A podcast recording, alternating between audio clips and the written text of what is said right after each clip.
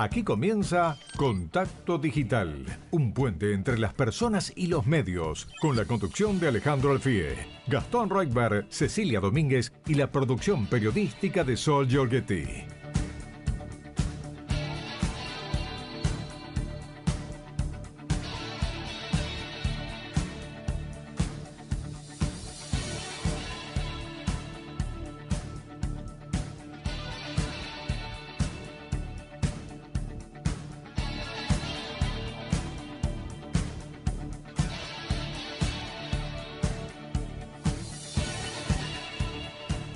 Todos los oyentes de Radio Rivadavia, les habla Alejandro Alfie en esto que es Contacto Digital. Hermosa tarde en Buenos Aires, son las 3 de la tarde y 2 minutos. Y aquí estamos con Cecilia Domínguez, ¿cómo le va? Hola Ale, ¿cómo estás? ¿Todo bien? Muy bien, muy bien. Acá, como dije, hermosa tarde. La saludo primero a Me Cecilia parece Domínguez. bárbaro. Si hubiese digo- sido fresca tarde, venía para el otro lado. ¿Y cómo le va a Gastón Reutberg? Pero ¿cómo tardes. me va a ir si ahora está amagando el sol, pero estuvo fresquito todo, toda la mañana? Se está abriendo, ¿eh? Se, se está abriendo. se Sí. está- bueno, ahí la ventana acá en la radio está mostrando que se nubla de nuevo, así que Sí, No. pero eh, inquietante. si el tienen que salir a la gente, le digo del otro lado, no se sobreabrigue como yo. Porque yo me traje un, un busito que me parece que me está dando mucho calor y eh, me parece que tenemos temperatura que da para remerita. Todavía casi 23 grados a esta hora en la ciudad de Buenos Aires y vamos a tener un lindo fin de mañana con máximas eh, que van a rozar los 30 grados. ¿eh? ¡Apa! Bien. ¿eh? Así que eh, en la semana también, lunes y martes empezamos bien, después baja un poco la temperatura, pero No se va el calor, resiste. no, todavía no.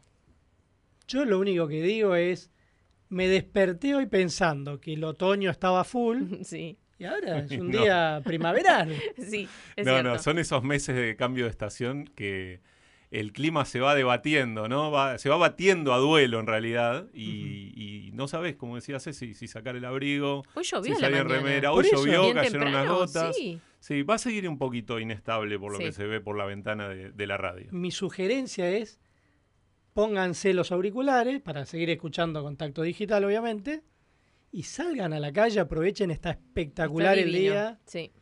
Y eh, porque estos días hay que aprovecharlos al aire libre. Absolutamente. Y, y bueno, esperamos que empiecen a llamar desde ahora.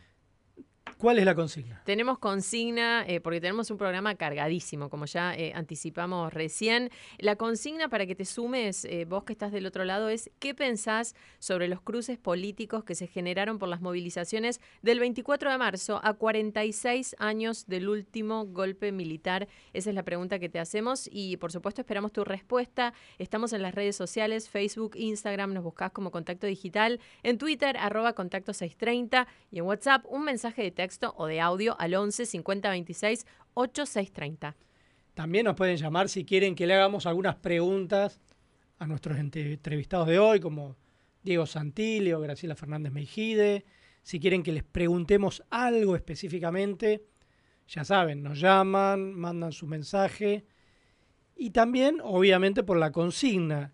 Sí. Esta semana realmente eh, fue este aniversario, el 46 aniversario del último golpe militar.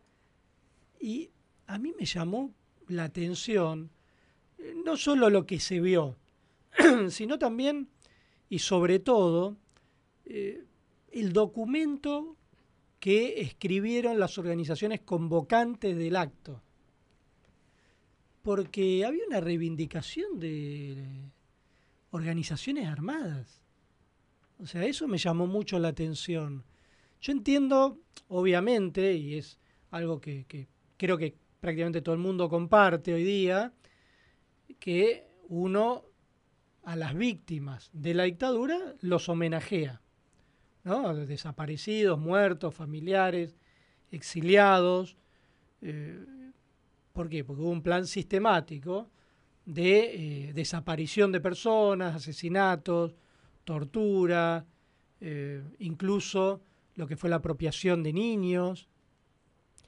Ahora, convertir a esas víctimas en héroes y en que su legado tiene que ser continuado, sobre todo en algunos que participaron en organizaciones armadas, Parece una equivocación. Y esto es lo que cometió el documento que se difundió completo por este aniversario que firmaron varias organizaciones de derechos humanos, donde eh, se hablaba específicamente de la militancia en Montonero, FAP, este, ERP, en organizaciones, y se decía que luchaban por cambiar el mundo y que sea mejor. Y yo digo, a ver, eh, me parece que tiene que haber una autocrítica ahí respecto al rol que cumplieron esas organizaciones guerrilleras, de alguna manera como semilla de lo que luego vino con el terrorismo de Estado. Eh, no podemos seguir reivindicando, como hacen estas organizaciones, reivindicar la lucha guerrillera de los 70, es insólito. Te agrego algo, Alejandro, lo que estás diciendo, que también me llamó particularmente la atención. Y todo el tiempo es un juego de palabras, pero no, en realidad no es un juego de palabras para estas fechas puntuales. El 24 de marzo se conmemora, ¿sí? O se homenajea, como decís vos, o se recuerda, pero no se celebra. Y eso es algo que me llamó mucho la atención porque parece que algunos no entienden que no se puede convertir una fecha tan triste en algún punto, ¿no? que deja una huella tan profunda en, un acto de celebración militante. Eh, eso es algo que no, no, no, no, lo puedo comprender, digo, no, no tiene una explicación posiblemente racional, tal vez sea algo más emocional, pero también me pongo en la piel de los que vivieron más en carne propia esa época y cuando ven que hay un tono de celebratorio, eh, realmente no se deben sentir del todo cómodos y debe doler eh, en el alma.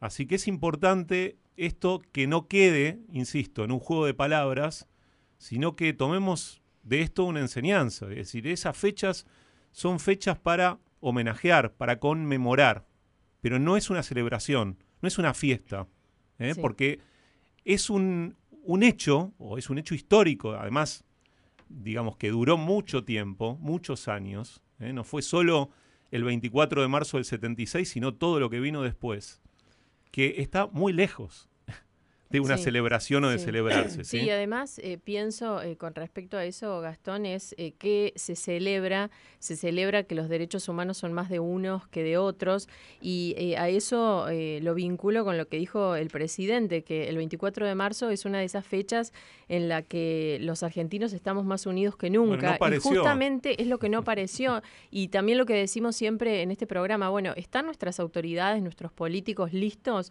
Para eh, dar el ejemplo, para mostrarnos eh, cuál es el camino, eh, no, y vemos que no, porque justamente lo que no se vio en la política es la unidad en una fecha tan especial y dolorosa como esta. Miren, acá encontré el párrafo donde reivindican a Montonero. Es insólito. Esto es el documento oficial que se leyó el 24 de marzo. Y este párrafo dice, fueron 30.000 personas detenidas desaparecidas que lucharon por otro país.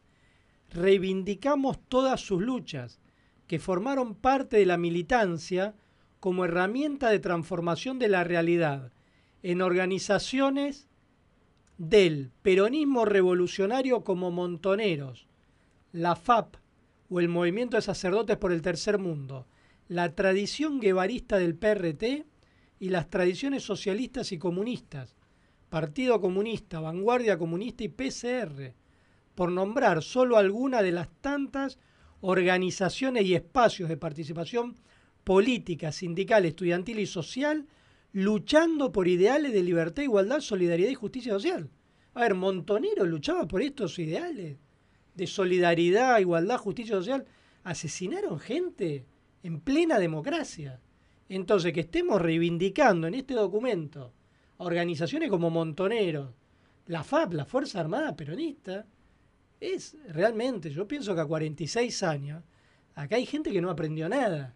O sea, yo reivindico la gesta de Raúl Alfonsín, cuando contra viento y marea se creó la CONADEP, se juzgó a las juntas militares, se juzgó también a los líderes de las guerrillas, se encarceló en ese momento no solo a Videla, Macera, Agosti, sino también a Firmenich, y a, a Bacanarvaja, los líderes guerrilleros. Entonces, que ahora se venga a reivindicar a montoneros con su lucha de igualdad, solidaridad. Estamos todos locos. Sí, recordemos que eh, también el expresidente Néstor Kirchner tuvo que salir a pedir disculpas eh, en la época de, que se descolgó en el colegio militar el cuadro de Videla, porque en su discurso él manifestó, y digo, le pedía disculpas sobre todo a, las familias de los desaparecidos, porque el Estado había estado completamente ausente hasta ese momento, olvidando lo importante que fue Raúl Alfonsín y el retorno de la democracia para poder enjuiciar a los comandantes de la Junta Militar. Así que hay y creo que, que aparte estaban escondidos bajo de la alfombra. Y el mejor antídoto, Alejandro, Porque en esa época. Obviamente, el mejor antídoto para esto, y se lo decimos a los más jóvenes y los más grandes lo saben, es lean, infórmense, busquen la historia y no se dejen guiar por un relato actual que en algún punto tiene muchas distorsiones y se termina haciendo una lectura equivocada de lo que pasó, reivindicando luchas que no, incluso que no son de esta época, así como tomando la palabra de otra época en esta circunstancia, lo cual es todavía peor. Hay eh, un mensaje eh, que nos llega, que porque allá hay mucha gente que se está sumando a este debate, eh, una oyente que dice mi inmensa admiración a la señora Graciela Fernández Mejide, que vamos a, con la que vamos a charlar en un ratito nada más sobre este tema. Y otro mensaje, Gastón, que tiene que ver con lo que decías recién, conmemoración para algunos y festejo carnavalesco para otros. Los K vienen tergiversando todo, la historia argentina. Cancelaron al propio doctor Alfonsín en su acciones contra la Junta y en dar sentido a la lucha por los derechos humanos y nos manda cariños Lidia. Sí, también lo que hay que decir es que aprovecharon esta fecha, el 24 de marzo, para pelearse entre las distintas facciones de gobierno. Uno veía la movilización de la cámpora con cientos de micros este, traídos de todos lados, con el manejo de las cajas que tienen eh, PAMI, ANSES, eh, etcétera, y donde, eh, por ejemplo, el ministro del Cuervo de la Roque, un ministro de Axel Kisilov, diciendo Lo destrató al presidente de la que Alberto Fernández había sido jefe de campaña de una organización política que sacó cuatro puntos en la provincia de Buenos Aires. Sí. Y Alejandro, otra situación que tiene que ver con nuestro trabajo, con nuestro oficio. Eh, vos fíjate qué incomodidad que tienen algunos dirigentes de la Cámpora que armaron su propia transmisión que armaron, insisto, su propia transmisión para, en algunos segmentos de esa transmisión de la marcha, de estas, estas, este, estas horas de caminata, desde la ex ESMA hasta la Plaza de Mayo, para recibir preguntas de chicos, estudiantes, muy entusiastas, por supuesto, muy emocionados por estar al lado de sus dirigentes favoritos, pero que tenía muy poco de transmisión periodística. Es decir, de esa manera claramente zafaron de las preguntas incómodas eh, y armaron, insisto, su propio relato eh, con intervenciones insólitas, como algunas cuestiones que eh, expresó Máximo Kirchner, el referente de la cámpora, incluso relacionada con los habitantes de la ciudad de Buenos Aires. Y bueno, pero Máximo Kirchner, ¿hace cuánto que no da una entrevista periodística? Como la madre. O sea, ni Cristina Kirchner, ni Máximo Kirchner creen en el periodismo, porque no están en condiciones de responder preguntas que le haría cualquier periodista profesional. Vamos a una pequeña pausa y ya saben, llámenos qué pensás sobre los cruces políticos que se generaron por las movilizaciones de 24 de marzo a 46 años del último golpe militar.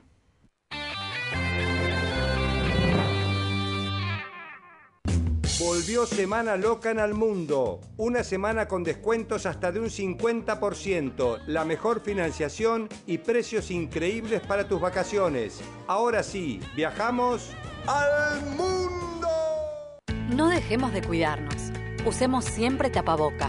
Mantengamos distancia. Elijamos espacios abiertos. Ventilemos lugares cerrados. Para más información, entra a buenosaires.gov.ar barra coronavirus. Cuidarte es cuidarnos. Buenos Aires Ciudad. Hey, cabeceador, antes de cabecear el asiento de adelante en el colectivo, cabecea la almohada. Por suerte pueden contar con Melatol Plus, que te ayuda a dormir bien y así lograr el bienestar de tus días. Melatol Plus, lo natural es dormir bien.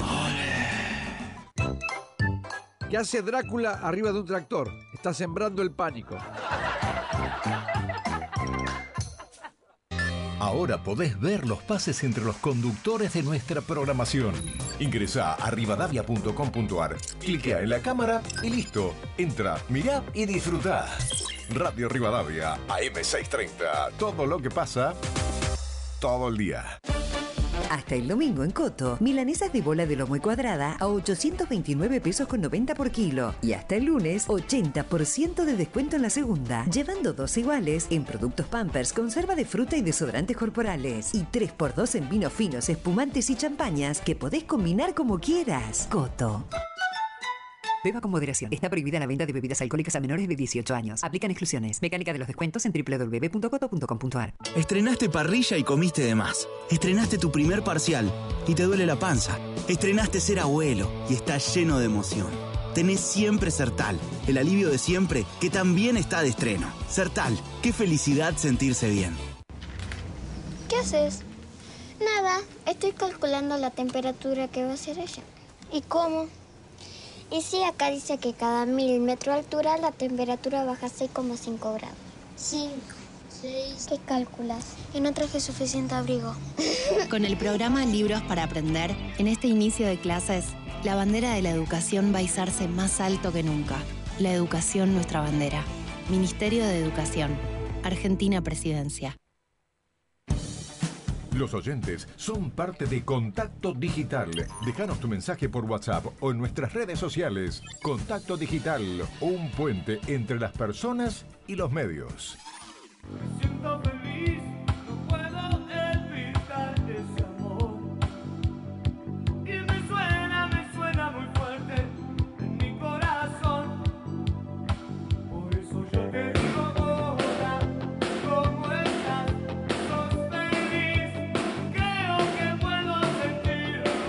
Amigos de Contacto Digital, recién escuché en el programa anterior que hay un comedor que recibe 30 mil pesos por mes para darle la merienda y el almuerzo y el desayuno a no sé qué cantidad de chicos, cuando la vicepresidenta cobra 3 millones y medio por mes y se gastaron 80 millones en el acto patético, el acto del horror que hicieron el otro día. Es una vergüenza, es una vergüenza. Esto no da para más, chicos. Sí, buenas tardes para todo el equipo. Yo soy Marina de Capital y llamo por la consigna. La verdad que fue una falta de respeto total lo que hizo la Cámpora el, el, 24. Ese día es un día para, de respeto, de congoja, pero jamás para hacer política partidaria y además eh, guerrillera como hicieron ellos. Ellos no hicieron un acto de congoja ni de respeto, ellos hicieron un, un festejo guerrillero, realmente una vergüenza.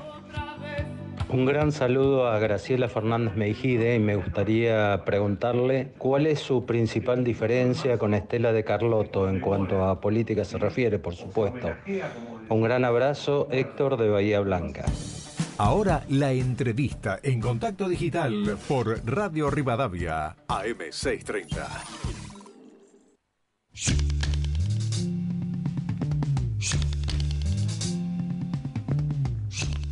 Bueno, y seguimos en Contacto Digital. Muchas gracias a los oyentes que están llamando, nos mandan sus audios, mensajes de WhatsApp.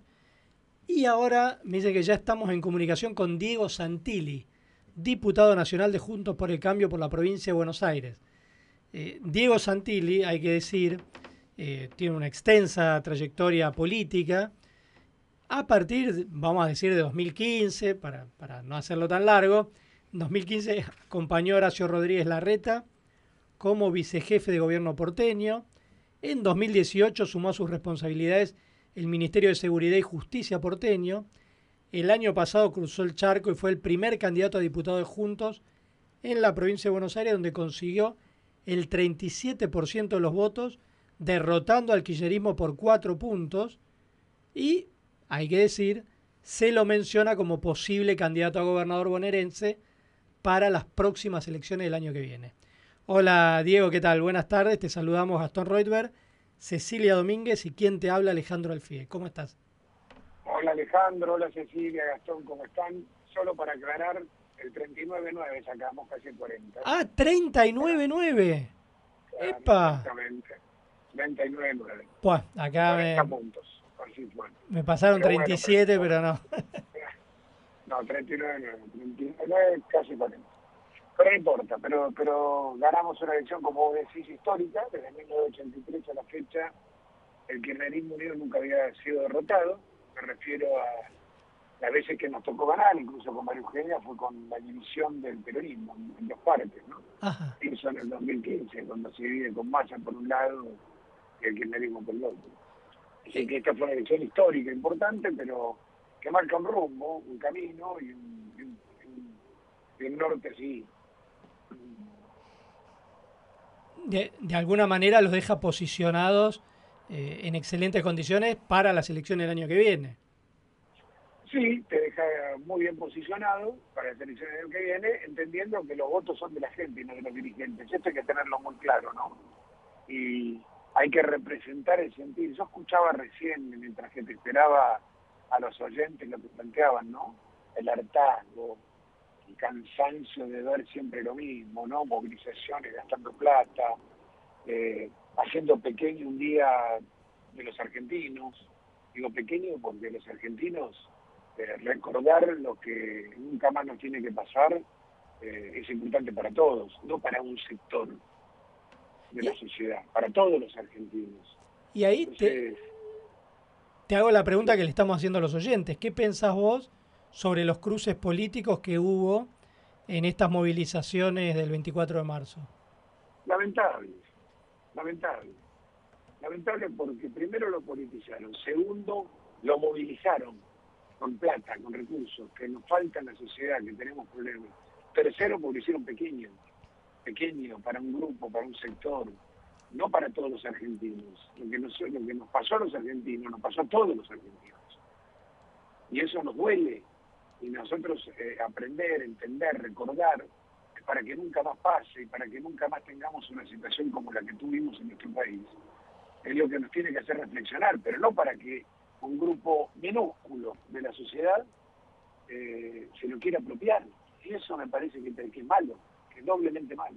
Santilli, ¿por qué cree que el kirchnerismo duro tiene tanto encono con los habitantes de la ciudad de Buenos Aires? En definitiva, se, está, se la está agarrando con votantes, ¿no? Que eh, viviendo en democracia uno tiene libertad para elegir sus dirigentes, pero hay ahí una cosa que, que tiene que ver con un- también con una especie de grieta entre los porteños y el resto del país, como si ellos de alguna manera eh, representaran al resto del país y acá hubiese un grupo de gente, digamos, eh, que vota mal, ¿no? Que vota mal, que reivindica cosas que no reivindica. ¿Cuál es su posición con relación a eso y por qué cree que se la agarran con los habitantes de la ciudad?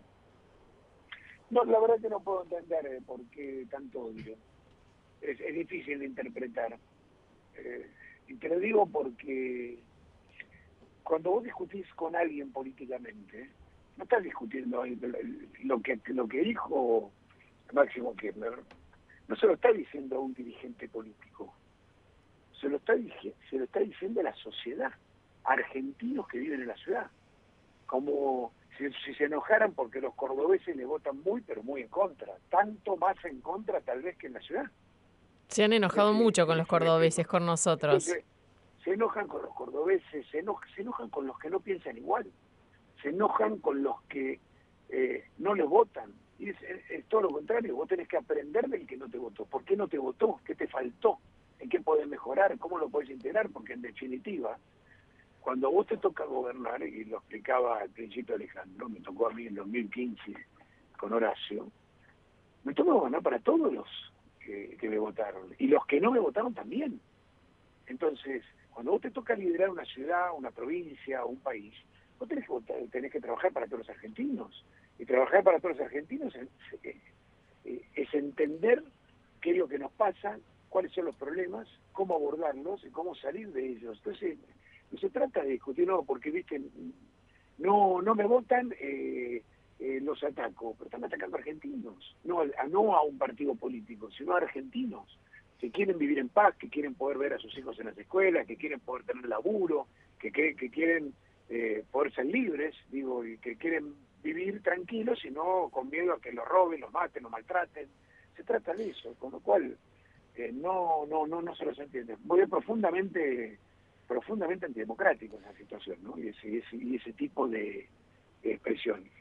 Santilli, eh, ¿cree en la mala relación entre Cristina Fernández y el presidente Alberto Fernández en esa pelea, en las no respuestas, eh, en los mensajes que envió el presidente a la vice? Porque muchos de nuestros oyentes eh, nos dicen que no creen en esa mala relación, dicen que está todo armado, que es una farsa. Mira, yo no sé si, si tiene que ver con creer o no. Yo lo que creo es que es un nivel, lo que sí estoy convencido es que es un nivel de responsabilidad pocas veces vista. Llevan al argentino al abismo todo el tiempo. Y cuando la sociedad los eligió, los eligió para, para que enfrenten y afronten los problemas estructurales que tenemos. Ni uno de ellos, están todos peores. Y encima se, escuchan estos epítetos, estas, estas esta grieta espantosa que nos lastima a los argentinos. Porque uno no, tiene por qué pensar igual que otro eh, ser humano. Lo que, lo que no tiene es que vivir de esta manera, agrediéndose, insultándose, agraviándose. Yo son el mismo gobierno, que se hagan cargo, que empiecen a gobernar, que enfrenten los problemas y que traten de resolver al menos alguno, al menos alguno, porque no resuelven ninguno. Ahora, te hago una consulta. ¿Cómo tendría que reaccionar ahí el presidente Alberto Fernández con un ministro como el Cuervo Larroque, que dice que el presidente fue jefe de campaña de un espacio que sacó cuatro puntos en la provincia de Buenos Aires. Mira, yo, yo voy a tratar de no, no, no, no, es mi rol interpretar al gobierno. Para mí definitivamente es muy difícil gobernar cuando tus ministros dicen barbaridades de su, presidente. Yo creo que no, hay autoridad, no hay convicción. El presidente no tiene autoridad, no tiene convicción para hacer lo que tiene que, hacer. No, ¿Cómo un presidente va a estar explicando si eso no títere, que es lo que el propio presidente lo dijo. Pero yo, yo la verdad que no, no, no, los argentinos estamos eh, asombrados de lo que estamos viviendo. Va a ser... En vez de, eh, en vez de eh, ponerse de acuerdo sabiendo que hay, un, que hay un problema grave, estructural en nuestro país, más pobreza, más inflación, menos educación, este, menos seguridad, mucha más inseguridad, no, no, no, ponerse de acuerdo en esos temas. Y vos has visto la oposición que ante una crisis institucional en Argentina, eh, por supuesto ha rechazado el, programa que presentó el ministro Guzmán, por cierto malísimo, eh, que no, no resolvió ninguno de los problemas nuestros, y, por lo menos apoyó el financiamiento para que la Argentina no caiga al abismo, no caiga en default. Eso fue lo que hicimos, eso, lo, eso es lo que espera la sociedad del propio gobierno y de su presidente y vicepresidente. Santilli, eh, ¿va a ser candidato a gobernador eh, en las elecciones que vienen? ¿Lo está pensando? ¿Ya lo tiene decidido? Mira, yo formo parte del espacio, mi trabajo es hacerlo crecer, recorro la provincia, hoy acabo de terminar de recorrer Pilar, de trabajar con Sebastián Spider y con todos los que acompañan nuestro espacio, estuve ayer en La Plata con Garro, con Pichetto, con Cristian, la verdad que yo sigo recorriendo, aprendiendo, creciendo, eh, preparándonos. Y obviamente el 23 nosotros vamos a presentar candidaturas, vamos a representar eh, un espacio que cuanto más amplio mejor, eh, y estaré donde el espacio lo requiera. Se lo pregunto, perdón, se lo pregunto porque, bueno, un, camino natural hubiese sido seguir en la ciudad de Buenos Aires y tal vez aspirar a, a, suceder a Horacio Rodríguez Larreta, pero eligió un camino obviamente mucho más espinoso, dificultoso, es un distrito que, bueno, es muy competitivo, muy complicado.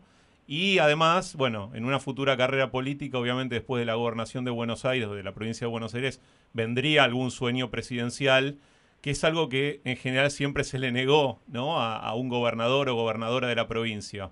Eh, por eso la pregunta también, ¿no? Si, si esa aventura eh, no, no implica un, doble desafío. Mira, sin duda es un desafío enorme, pero ¿sabes por qué lo es?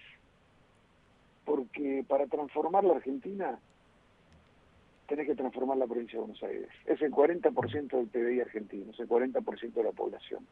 Son el 40% de las exportaciones de nuestro país, agrícolas, ganaderas e industriales, salen de la provincia de Buenos Aires. De los 135 distritos de la provincia, 128 tienen actividades agrícolas industrial. Tiene un potencial la provincia. Y si no transformamos la provincia, no transformamos el país.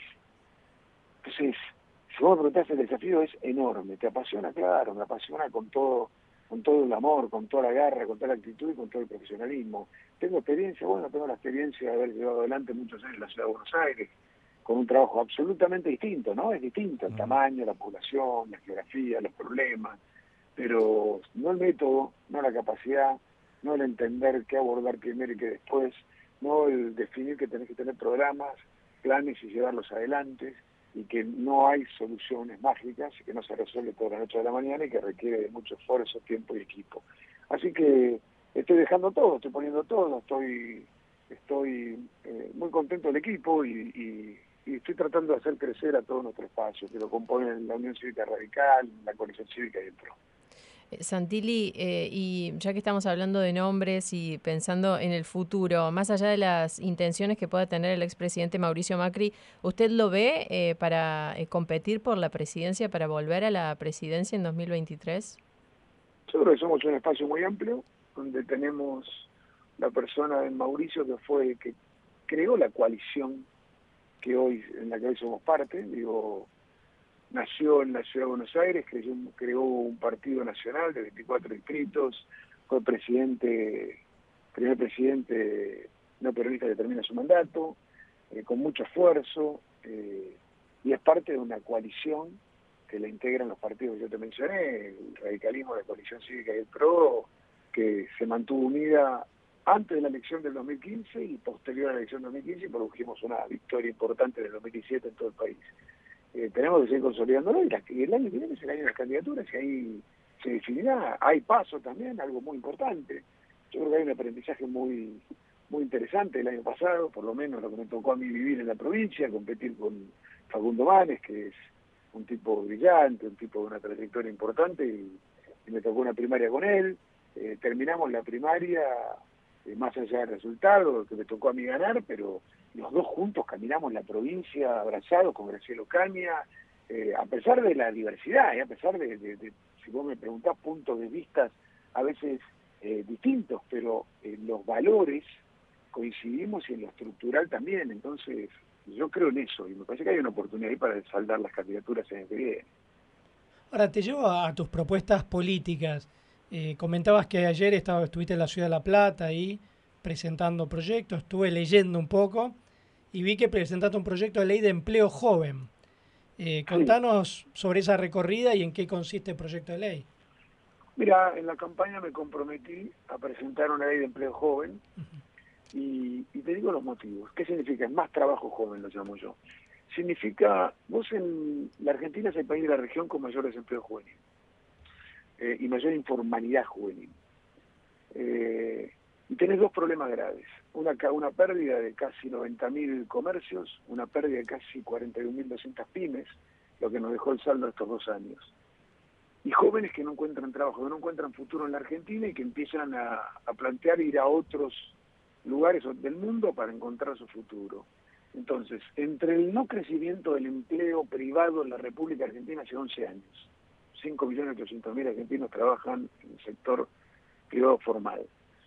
Y la falta de trabajo para los jóvenes, presentó un proyecto de ley que es eh, eliminar las cargas sociales y aportes patronales a los comercios, pymes, pequeñas y medianas empresas de la República Argentina que tomen jóvenes entre 18 y 35 años y eliminarle las cargas y los aportes por 5 años es clave, apunta a los dos segmentos, apunta a que los jóvenes entren en la formalidad, apunten a que no se vayan y a construyan un futuro, y apunta a consolidar a los comercios, a las pymes que han sufrido mucho estos dos años. Eh, eso, vos me preguntás, bueno, pero ¿y entonces cómo es la carga fiscal? Si están en la informalidad. Siete cada diez chicos están en la informalidad en nuestro país. Si están en la informalidad, hoy no están aportando ni carga social ni aportes patronales. Entonces pongámoslo dentro del sistema y hagamos que por cinco años ellos construyan un camino de, trabajo, de formalidad, de poder tener vacaciones, de poder tener un salario, de poder tener este, una tarjeta, de poder tener una cuenta bancaria, de poder empezar a integrarse al sistema y apoyar también a las pymes y a los comerciantes. Es un poco la idea, que engloba todo el sistema y que, y que y de una muy, pero muy baja carga fiscal para la República Argentina. Me parece que puede ser motorizadora de lo virtuoso y no motorizadora de un, de un ciclo no virtuoso como el que estamos viendo en nuestro país. Santilli, le hago una pregunta en realidad partida en dos a propósito de lo que comentaba de la recorrida por diferentes lugares de la provincia de Buenos Aires. Primero, eh, ¿cuáles son los principales reclamos de, la población? Si, si nos puede contar brevemente de qué se trata. Y por otro lado, ¿cuál es su evaluación de la gestión de Axel Kisilov en la provincia de Buenos Aires?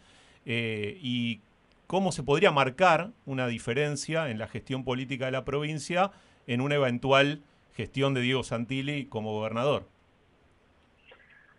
Mira, te lo voy a, te podría decir 10 problemas estructurales, pero déjame decirte dos que hoy están muy palpables y latentes. Uno, no llega la gente a fin de mes, la inflación. La inflación está, es el peor de los impuestos, el peor de los impuestos. La inflación está destruyendo a el poder adquisitivo, el trabajo, el salario, todo, todo, todo. No hay trabajo y lo que hay no te alcanza para hacer las intereses. Y el segundo gran problema es la inseguridad. La inseguridad cruza transversalmente nuestro país y la provincia de Buenos Aires fuertemente. La gente, la seguridad es libertad. Si, si la gente me dice todo el tiempo, a las 7 de la noche, sentí nosotros cuando baja el sol nos guardamos porque tenemos miedo, pero también tenemos miedo durante todo el día. Vemos a nuestros hijos eh, miramos por la ventana cuando vuelven o cuando salen para ver, nos llaman cuando bajan del colectivo para hacer las seis cuadras, que estemos atentos. No se puede vivir de esa manera. Y acá, vos me, yendo a lo último, me preguntabas, ¿cuál es la decisión política del gobernador de enfrentar la inseguridad? ¿Cuál fue la decisión política? ¿Liberar a los delincuentes cuando, por COVID cuando vino la pandemia? ¿Cuál es la decisión política de defender a los ciudadanos y a las víctimas y darle derecho, en todo caso, al victimario? o, entender que están estigmatizando, como dicen, o ideológicamente a los, a los delincuentes. Hay que terminarla. Los ladrones, los violadores, los asesinos, están presos. Yo, ¿cuál es la gestión? Todos los problemas de la provincia de Buenos Aires están peores, con lo cual no veo nada que haya mejorado, con lo cual a mí la gestión me parece mala. Santilli, eh, y justamente eh, cuando lo escucho hablar de, inflación, pienso que eh, cuando escuchamos a los políticos que no son gobierno, pareciera que tienen la solución para todo, pero si nos vamos unos años atrás, justamente la inflación fue uno de los grandes problemas del expresidente Mauricio Macri, que no pudo resolver. Entonces, ¿qué le dice a la gente que está del otro lado?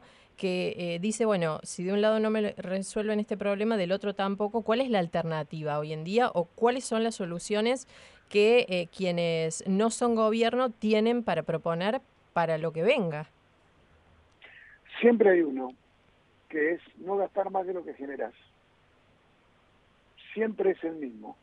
Y si bien el gobierno de Mauricio Macri tuvo el problema en el final, iba a ese camino la reducción del déficit era absoluto, iba en ese camino, iba ordenando las finanzas, iba al autoabastecimiento energético, iba camino a resolver una situación estructural. Ahora, obviamente, tuviste un problema en el 2018, donde la crisis en el mundo hizo que se te fueran flujos de recursos eh, fuera de Argentina y eso te generó un problema eh, grave en términos de evaluación, pero si vos mirabas ingreso versus egreso, Argentina estaba encaminándose a cero déficit, o cercano a cero. Y cuando vos tenés esa realidad, empezás a resolver tus problemas, que es, cuando vos tenés déficit, ¿qué es lo que, qué es lo que hacen los países? O emiten o se endeudan.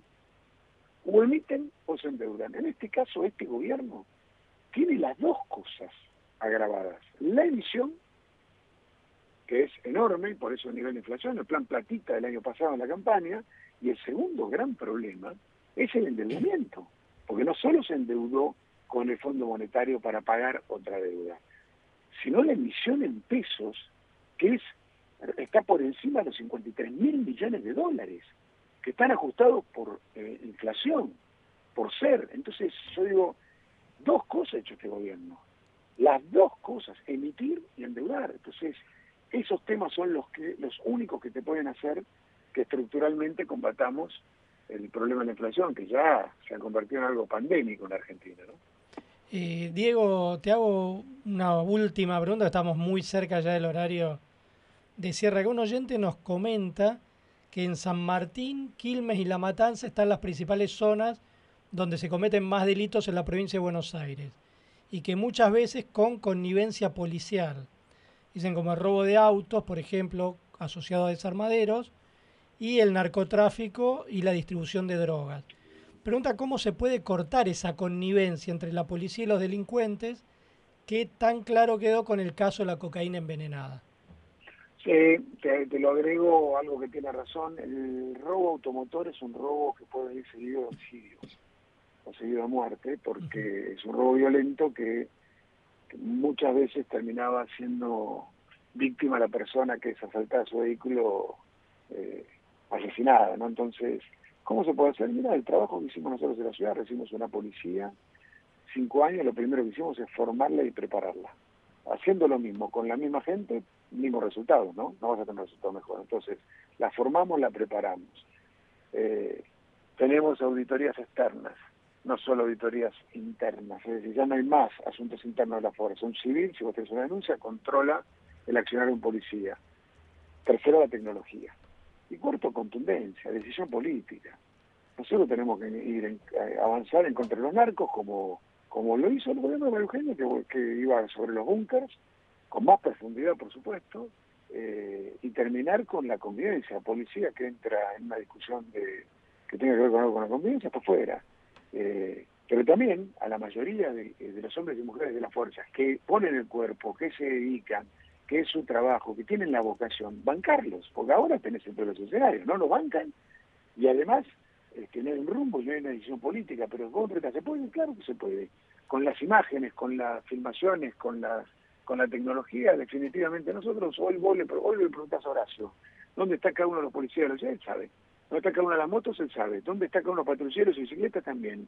Vos haces una denuncia entre el 911 y el sistema automáticamente busca al policía más cercano. No, es, no hay más un QTH o un, una llamada de un policía a otro policía para que llame a otro policía para que llame a otro policía. Entonces, todo eso es en la era en la que vivimos y todo eso se puede llevar adelante. Sí, nosotros lo hicimos en cinco años. Hoy tenés la ciudad de Buenos Aires con la segunda ciudad capital con menos homicidio del continente, detrás de Ottawa. Canadá primero, Ottawa, después viene la ciudad de Buenos Aires. ¿Por qué? Una caída del 50% de los robos, una caída del 70% del motochorro, todo eso es porque hay una policía que está eh, dedicada al cuidado de los, de los ciudadanos y de las víctimas, donde vos podés hacer la denuncia a cualquier comisaría, este, donde eh, eh, te atiende de otra manera y que es una policía cercana. Bueno, ese mismo proceso hay que construir y nosotros lo hicimos, lo construimos en cinco años. Santilli, pregunta breve, porque estamos cerrando, pero ineludible para un River Platense. ¿Qué le pareció la foto que mostró eh, Juan Román Riquelme con Messi con la camiseta de Boca? ¿Le dolió un poco o estuvo bien? Ah, a mí me dolió la derrota del otro día. me dolió la derrota no se olvida del pasado. Messi es un crack, es un grande. No me...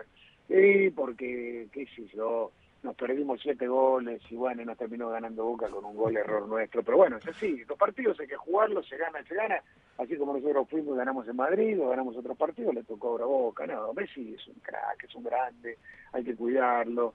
Eh, yo, te, yo te aseguro que yo me, saco, me pongo una remera de River al lado de Messi y se la saca también. Él es, él es de todos, es de los argentinos. Está bien, viaja la camiseta de River entonces para, para París pronto. Pero por supuesto, por supuesto. Bueno, Diego, muchísimas gracias, un placer eh, hablar con vos y esperemos eh, hablar pronto nuevamente. Cuando quieran, cuando quieran, muchas gracias a ustedes. Bueno, fin de semana. gracias, Eh, igualmente, un abrazo grande. Hablábamos con Diego Santilli, diputado nacional de Juntos por el Cambio por la provincia de Buenos Aires. Contacto Digital, un puente entre las personas y los medios.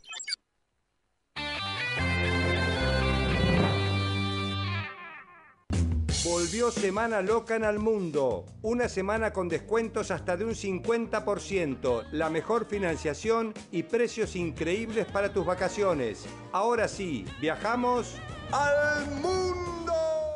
Hey, cabeceador, antes de cabecear el asiento de adelante en el colectivo, cabecea la almohada. Por suerte pueden contar con Melatol Plus, que te ayuda a dormir bien y así lograr el bienestar de tus días. Melatol Plus, lo natural es dormir bien. Rebeca tenía un anillo de brillantes. Una amiga le pregunta, ¿diamante?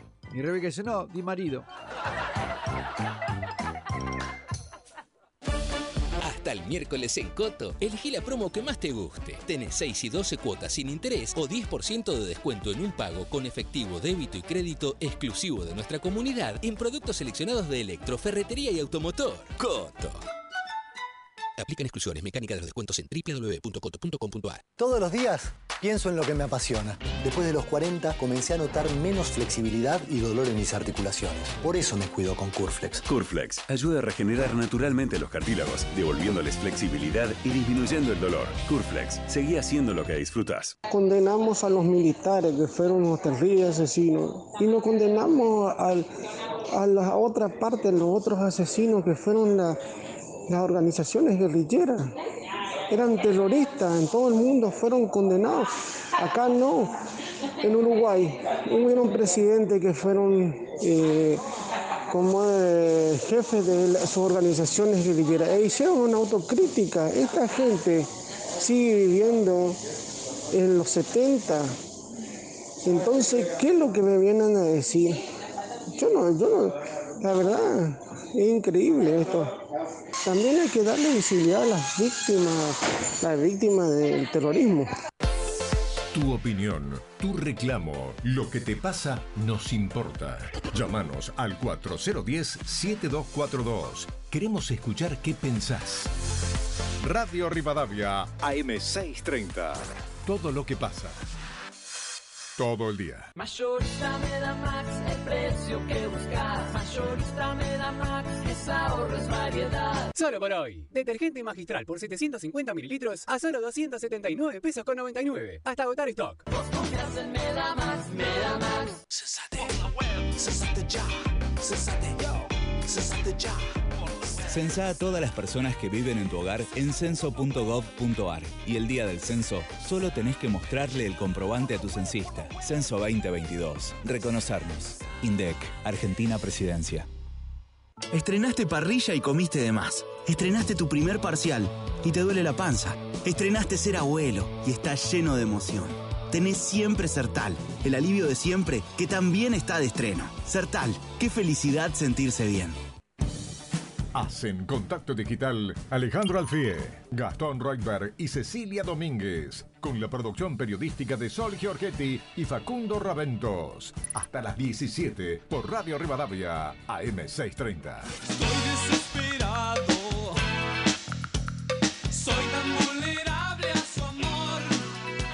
Realmente reivindico absolutamente a la señora Graciela Fernández Benejide, una gran señora que realmente reconoce la verdadera historia. Era docente, fue docente, evidentemente, incluso escribió un libro que creo que yo lo tengo, pero creo que se llama No eran héroes, eran humanos, donde dice la cantidad de desaparecidos y todo cuenta la verdadera historia. Lo que pasó el otro día fue una vergüenza ajena. María de Congreso. Hola, les habla Nelly y quiero decirle que la señora Fernández Mejide es la única que dice la verdad y la verdad también sobre cuántos son los desaparecidos. Acá los aumentan y en Cromañón bajan las víctimas y eran muchas más también. Así que creo que es la única persona que puede decir la verdad de todo. Gracias, buenas tardes, sigo con ustedes. Buenas tardes. Coincidiendo con lo que dicen ustedes del 24 de marzo, hay un problema que tenemos los padres, por ejemplo, con los hijos en el colegio, los cuales le dan una historia sesgada de lo que pasó. Eh, Yo tengo mi hija en- de 12 años en el primer año de secundaria y le dieron unos cuadernillos, ¿no? escritos como les pareció a ellos y ahora el miércoles tiene examen y realmente eh, está todo muy, muy, muy cortado y muy orientado hacia otro lado. Así que yo no sé los padres con qué postura tenemos que tomar frente a esta situación. Bueno, muchas gracias, felicitaciones, Roberto del Centro. Siempre decimos gracias a la gente porque hay muchísimos mensajes, muchísimos. Ariana nos dice, un horror, eh, somos una sociedad dominada, por mucho menos hemos golpeado cacerolas en la puerta de nuestras casas. Alberto de Mar del Plata, eh, a Graciela Fernández Meijide, denles las gracias por su labor y valentín, valentía. Eh, Alicia de Villa Urquiza, con respecto a la consigna, lo que me provocó, lo que pasó el 24M, lo resumo en dos sentimientos, vergüenza e impotencia. Eh, una eh, pregunta que manda Juana para Santilli, eh, que ya no se la podemos hacer, pero agradecemos siempre a todos que nos manden preguntas. le gustaría preguntarle si van a proponer ficha limpia y eliminación de lista sábana. Y nos manda saludos. un mensaje más de Marita de Bahía Blanca, harta del relato de la mentira. La verdad de un solo lado no es verdad. Tengo 65 años, nadie me tiene que contar nada. En el 70 tenía 14 y recuerdo el secuestro de Aramburo y a partir de ahí de todo. Viví y me dolió muchísimo todo lo que pasó. Martín de Tigre, eh, un mensaje más, eh, dice muy interesante la nota con Santilli y además dice que eh, le gustaría que, además de la ley de trabajo joven, de la que hablábamos recién, sería importante una ley para fomentar el trabajo en personas de, por ejemplo, más de 50 años. Bueno, interesante, porque muchas veces cuando se habla de los dirigentes políticos se le piden propuestas. Sí. Y bueno, Santilli comentaba que ayer presentó este proyecto de ley de empleo joven, que es algo interesante porque en ese segmento de la sociedad es donde mayor desocupación hay. Pero interesante lo que dice el oyente, que después de los 50 también cuesta mucho volver a encontrar trabajo. Y cerramos con un mensaje más, si les parece, de Pablo de Palermo, que dice, el conurba, por el conurbano, no se gana recorriendo Pilar, hay que dejar de recorrer peatonales comerciales y meter los pies en el barro, porque ahí está la mafia. Eh, así que, bueno, eso es lo que dice Pablo de Palermo, que el conurbano no es cava. Está bien lo que dice Pablo porque ahí se ven los principales problemas. Caminar cómodamente por una avenida comercial, obviamente todos se asoman, y pero bueno, los problemas están en otro lado. Sí, es lo que decía el oyente este de San Martín, Quilmes y La Matanza, como los núcleos más calientes de la inseguridad de la provincia de Buenos Aires. Ahora, en Contacto Digital, conexiones en 5 minutos. Un puente entre las personas y las noticias.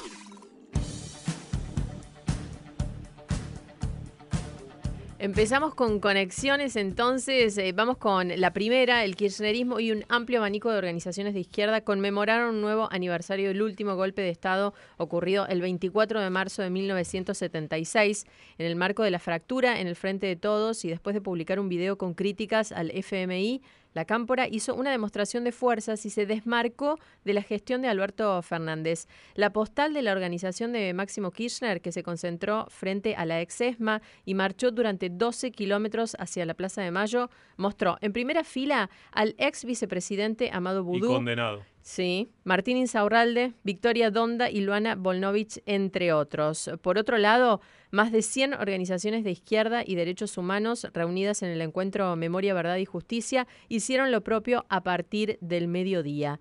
En medio de las tensiones internas, el presidente, Alberto Fernández, enfrentó un aniversario incómodo en un acto en el Centro Cultural de la Ciencia, y ahí homenajeó a los científicos desaparecidos durante el proceso. Esto dijo el presidente Alberto Fernández. Cada 24 de marzo la Argentina se une para repudiar lo que ocurrió aquel día. Y allí no hay diferencias, ¿eh? allí no tenemos distancias. Algunos son más progresistas, otros más peronistas, otros de otro color, pero todos, todos sabemos que hubo un 24 de marzo que persiguió, mató, asesinó, hizo desaparecer, condenó al exilio y postergó a la Argentina como nunca un gobierno la había postergado. Además, en la marcha organizada por la Cámpora, Máximo Kirchner tuvo expresiones muy críticas a los habitantes de la ciudad de Buenos Aires. Llegar el 24 de marzo a todas las calles de la ciudad de Buenos Aires, que aparte vemos que a veces es una ciudad que tiene tendencia a votar eh, aquellos que quieren ocultar eh, lo que hizo la dictadura o que te discuten el número de compañeros detenidos desaparecidos que directamente reivindican, digamos, el accionar de la dictadura. Entonces yo quiero que, que la ciudad de Buenos Aires vote como vote, no pierda la humanidad y no pierda la sensibilidad. Después, lo que quiera, pero hay cosas que no se pueden negar. Bueno, eh, increíble. Expresiones, ¿no? Parece, los habitantes de la ciudad de Buenos Aires parecemos de otro planeta. No sé, Ahora, yo digo algo. Eh, Máximo Yo- yo-. ¿Vos reivindicaste la última dictadura militar? Jamás, pero a ver, ¿dónde estaban ellos? Digo, cuando fue la dictadura militar, Máximo debía ser un, un bebé, un niño. Los padres escondidos abajo de la alfombra. Y en la ciudad de Buenos Aires es donde se hacían las principales manifestaciones para reclamar juicio y castigo a los culpables. eh, y que fue aparte uno de los principales lugares do- donde Raúl Alfonsín encabezaba las manifestaciones justamente de su campaña política y el candidato en esa época de su partido, el de Máximo Kirchner, estaba a favor de la amnistía. Eso hay que decirlo. A ver, cuando fueron las elecciones del 83, Raúl Alfonsín pedía juicio y castigo a los culpables y cumplió con eso. E Ítalo Luder, el candidato del Partido Justicialista que apoyaban Néstor y Cristina Kirchner, estaba a favor de la amnistía a los militares. Entonces, por favor, que esto que dice Máximo, tremendo, insólito. Bueno, seguimos eh, en conexiones eh, en medio de las peleas internas del Frente de Todos. El expresidente Mauricio Macri hizo un raid por diferentes medios y criticó la gestión del presidente Alberto Fernández por la falta de rumbo de su administración, las promesas incumplidas y la crisis económica, además de justificar la deuda que tomó en su gestión para poder, según dijo, enfrentar un déficit fiscal monumental heredado de las presidencias de Cristina Kirchner. En una larga entrevista con nuestro colega Johnny Vial en La Nación Más, Macri dijo lo siguiente. La Argentina tuvo que tomar deuda porque heredamos un déficit fiscal monumental y que el Congreso es el que aprueba el presupuesto, se resistió sistemáticamente a bajarlo a la velocidad que había de bajarlo y también nosotros habremos cometido nuestras fallas en no bajarlo en algunas cosas más rápido. ¿Pero en qué se gastaron esos 40 En reemplazar deuda que ya tenía la Argentina. La Argentina tenía deuda que vencía, como el kirchnerismo podía volver, esos que tenían bonos no querían refinanciar la deuda, y el fondo que son los otros países, otro aprendizaje, ya no vamos a creerle más que el, el fondo es el cuco, el fondo es el, el espejo que muchos años los argentinos no nos quisimos mirar, porque es el espejo de los otros países. Bueno, qué difícil todo esto, ¿no? Porque las presidencias pasan, la democracia está fortalecida porque uno puede votar, puede seguir votando y puede elegir, pero las presidencias pasan, los problemas económicos siguen, la inflación es alta, la inseguridad está presente y se pasan un poco, ¿no? La pelota de un lugar a otro, no, no hay hay autocrítica. autocrítica. Y bueno, eh, acá lo más importante es que el año que viene, cuando tengamos que votar, eh, votemos a conciencia y, y- y repasemos un poco la historia reciente también para votar. El tema es tener alternativas. Justamente a eso, eso iba a decir. ¿Cuáles son las alternativas? Porque a veces es muy difícil, ¿no? Eh, pensar en quién nos puede resolver la cantidad de problemas que tenemos, porque cada vez es peor. Yo igual les voy a decir algo. A mí me parece que ninguna solución va a llegar en forma mágica. Es decir, si la sociedad no se compromete a participar políticamente para cambiar aquello que está ocurriendo, es imposible, porque si estamos esperando que venga un Mesías a resolver los problemas de la Argentina, no hay manera. Yo creo que a menos que haya una construcción desde la misma sociedad, de abajo hacia arriba, empujando para esos cambios, si no, no va a ser posible que se solucionen los problemas de la Argentina. Bueno, y cerramos con una cortita que sé, Gastón, que te encanta. Sí, la extenista argentina Gabriela Sabatini, que llegó a ser número 3 del ranking mundial y una jugadora admirada en todo el planeta, anunció esta semana que volverá al tenis a los 51 años para jugar el torneo de leyendas de Roland Garros del 31 de mayo al Qué 5 lujo. de junio en París. Qué lujo, Así que qué lujo. vamos a verla a Gaby de nuevo en las canchas. Y ahora vamos al rotativo del aire de Radio Rivadavia.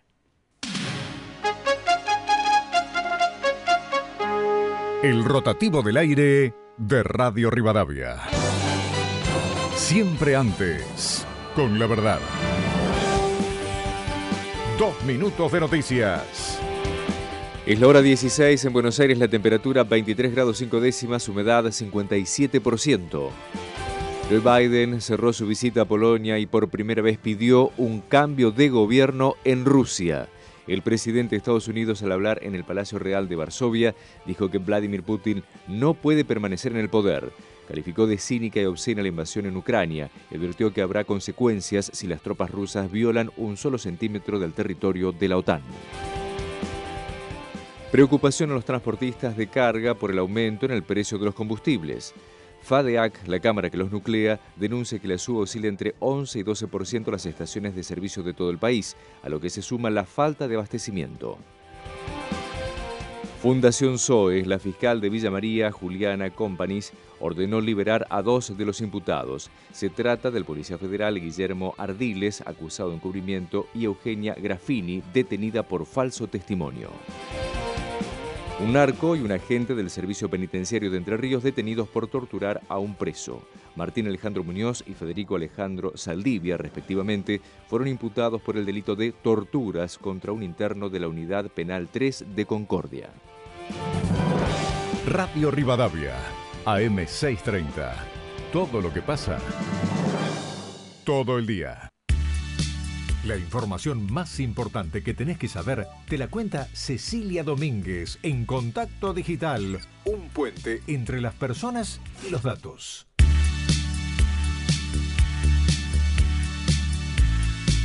Y repetimos la consigna para todos los que están del otro lado. Eh, a vos eh, que querés participar, podés respondernos qué pensás sobre los cruces políticos que se generaron por las movilizaciones del 24M a 46 años del último golpe militar. Nos podés mandar tus mensajes de audio o de texto, así que todos son bienvenidos. Y están llegando un montón de mensajes, pero el programa se hace siempre, Siempre. con los oyentes, así que saben Nos que encanta. están abiertos los micrófonos, WhatsApp.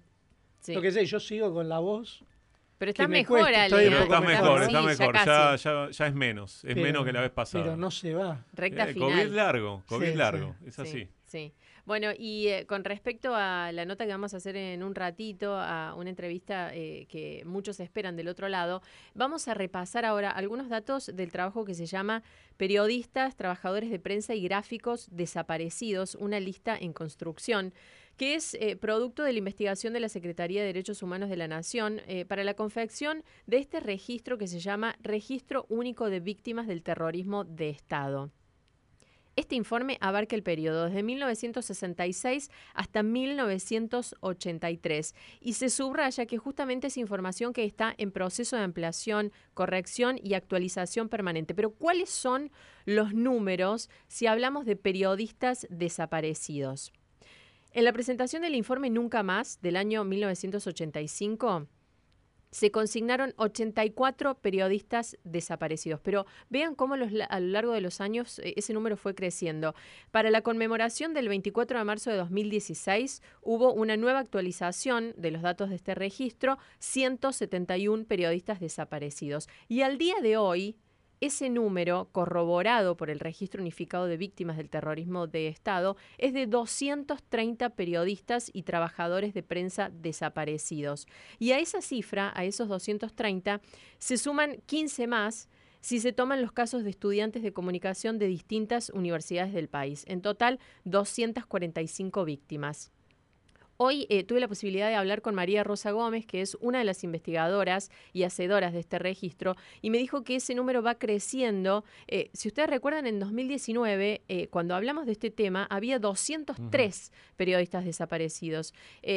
Eh, y nos dijo que este número va creciendo eh, por los datos nuevos que surgen de los juicios, eh, de los testimonios de sobrevivientes y también de familiares de desaparecidos. Y por supuesto, eh, María Rosa Gómez insiste en que este listado está en permanente construcción. Cuando hablamos de víctimas, hablamos de desaparecidos, a personas de las que nunca se supo más nada y cuyos cuerpos nunca fueron entregados, y también eh, asesinados, personas asesinadas. En total, como decimos, 230 periodistas desaparecidos, más 15 estudiantes de comunicación en todo el país. Qué cifra fuerte, ¿eh? la verdad que cuando uno segmenta, bueno, en este caso lo que tiene que ver con nuestra profesión, eh, pero bueno, lo que fue el terrorismo de Estado entre el 76 y el 83 dejó miles de víctimas que a casi 50 años, 46 años del inicio de la dictadura, todavía se sigue debatiendo, se sigue revisitando la época, eh, porque realmente a veces uno se le escapa, ¿no? Poder comprender cómo un gobierno eh, puede dedicarse a asesinar gente, torturarla, eh, perseguirla, con lo que fue este plan sistemático de desaparición de personas. Y bueno, Y realmente complicado es, es conmovedor. Lo complicado también para hacer el trabajo periodístico en esa Muy. época, lo riesgoso, lo difícil que es contar la historia. En definitiva, sin ser historiadores, los periodistas hacen eso, ¿no? Contar lo que pasa en el momento en el que viven. Y fue uno de los principales eh, segmentos donde la dictadura buscó eh, atacar. Pero bueno, ahora me dicen que estamos ya en comunicación con Graciela Fernández Meijide, la dirigente de Derechos Humanos. Ella fue víctima eh, cuando trabajaba como profesora de francés en 1976. Secuestraron y desaparecieron a su hijo Pablo, de 17 años, por parte de agentes de la dictadura militar. Eh, ¿Qué tal, Graciela? Acá te saludamos Gastón Reutberg, Cecilia Domínguez y Alejandro Elfie. ¿Cómo estás? Hola Gastón, Alejandro y ¿quién más? Cecilia. Cecilia. Mucho gusto, estoy bien. Chicos, ¿pueden levantar un chiquito el retorno? Ah, dale, ahí les digo que nuestro operador técnico levante un poco el retorno. Sí, Te- por favor. Te quería preguntar, eh, bueno, ¿cómo te impactó eh, la desaparición de tu hijo hace 46 años atrás? Es decir, ¿qué, qué significó para vos? ¿Cómo te marcó? Eh, ¿Y cómo pudiste continuar pese a lo que significa perder un hijo en esas condiciones tan tremendas? Mira, yo lo que te puedo decir que fue un tajo en mi vida. Mi vida cambió radicalmente, si es que eso te dice algo. Yo, como bien dijiste vos, era profesora, tenía un instituto mío particular de enseñanza de idiomas. Mi vida iba dirigida hacia un lugar. Y de pronto, cuando secuestraron a Pablo, todo cambió. Dejé todas esas tareas, me dediqué exclusivamente a buscar a Pablo. Al principio lo buscaba con vida. Eh, muy, eh, es muy, a ver, te lleva muy al borde de lo que es la locura, por lo menos para mí lo que yo siento que es la locura, ¿no? Eh, una cosa así, porque es muy difícil de entender. Un hijo enfermo y al que se cuida es doloroso y si muere muy doloroso, pero hay un duelo para hacer con un con una persona directamente y un lugar donde se lo deposita. En el caso del desaparecido es la pregunta, en cualquier momento aparece y eso terriblemente destroza, destroza a las familias y les exige un gran esfuerzo para mantener su ritmo de vida normal, cosa que, bueno, se va logrando poco a poco. En mi caso no fue mi ritmo de vida normal porque ingresé en un organismo de derechos humanos y dediqué desde la mañana hasta la noche a trabajar ahí. Ahí en la Asamblea Permanente por los Derechos Humanos. Exactamente. Mis dos hijos siguieron estudiando, por suerte. María Alejandra el primer año prácticamente no podía salir de la casa, era estudiante de medicina. Este, Martín, al contrario, empezó a hacer mucho deporte. Es decir, cada uno reaccionaba como podía. Y el papá de Pablo, Enrique, que, que está muerto, eh, que era arquitecto, no podía trazar una línea en un papel, porque siempre estaba la pregunta, ¿dónde está Pablo? ¿Y qué más podemos hacer? Esa era la situación por la que pasamos todos los que buscábamos a nuestros hijos, ¿no? Yo he recibido a lo largo de mi trayecto en la Asamblea Permanente más de 4.000 testimonios y yo te diría, se podrían ser calcados el uno sobre otro en cuanto al sentimiento, ¿no? Y vos te integraste luego en la CONADEP, eh, que tuvo un trabajo muy fuerte eh, como base para lo que luego fueron los juicios. Claro, la CONADEP fue realmente una cosa bien importante, fue la única eh, comisión de la memoria, para llamarlo genéricamente, que terminó su trabajo. Antes había habido en distintos países, sobre todo en Latinoamérica, pero ninguna había logrado terminar. Y en otros países ni se hizo. Este, lo que significó la CONADEP fue que el gobierno que siguió la dictadura, el gobierno democrático, se hizo cargo de decirle a la gente traiga el testimonio de la desaparición de su familiar, hijo, hija, marido, esposo, lo que fuere, nosotros vamos a tratar de averiguar lo que podamos. Eso hizo, te digo como un dato, de la confianza que creó en la gente, la, sobre todo porque además era muy abierta la CONADEP, es que cuando nosotros, cuando terminó la dictadura en la Asamblea Permanente, teníamos, no llegábamos a 5.000 testimonios con documentos, había cuerpos presentados y todo.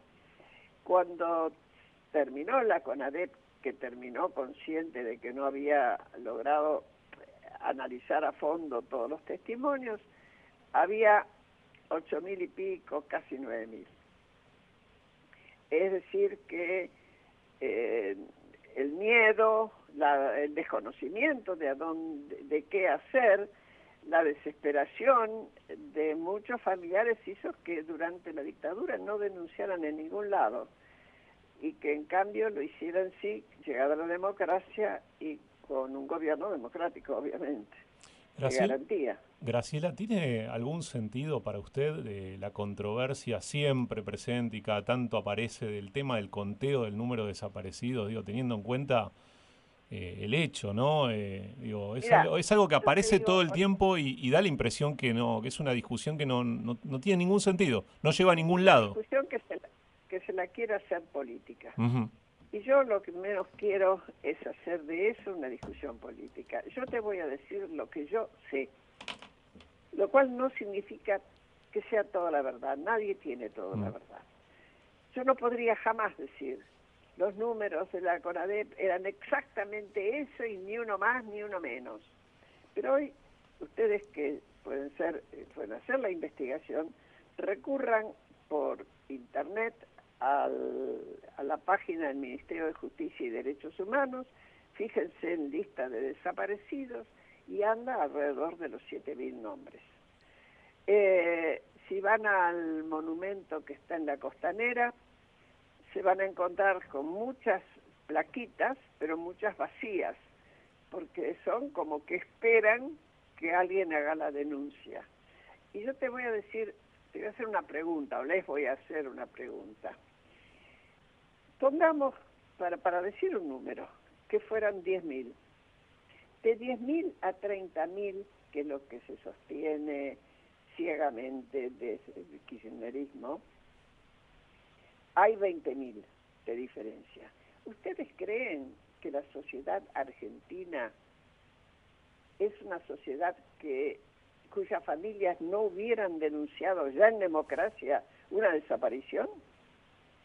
que compañeros sobrevivientes de algún tipo de organización eh, de esa época no digan, no, espere un momentito, yo volví de mi exilio y me di cuenta que en esta lista está faltando fulana y mengano, que eran compañeros míos. Que un compañero de oficina no diga ya en democracia, no, no, acá está faltando alguien y no traiga su denuncia. ¿Piensan que, que es posible siquiera? Graciela, eh, con respecto a, lo que decía al principio de esta respuesta, eh, recién nosotros eh, hablábamos del, del clima de celebración que, que se vivió el 24M y lo vinculábamos con una celebración o una fiesta de la militancia. Hay quienes justamente critican eso eh, de este 24M eh, y de los que pasaron, eh, porque dicen, bueno, el kirchnerismo se apropió de los derechos humanos. ¿Usted cree que es así? ¿Cómo lo ve? No, es que es así. No, vos no podés celebrar esta fecha. Los argentinos tenemos una enorme confusión. Tomamos la fecha de la desgracia como una celebración. Deberíamos estar eh, celebrando, si quieren, el 10 de diciembre, que fue la primera vez que volvimos a votar en democracia. Pero esto es un recuerdo y es un recuerdo doloroso. Y cuando uno va a la plaza, en la época en que yo iba y, que mi familia y demás, lo que sentía era, entre todos, reconstruimos las figuras de los que nos faltan.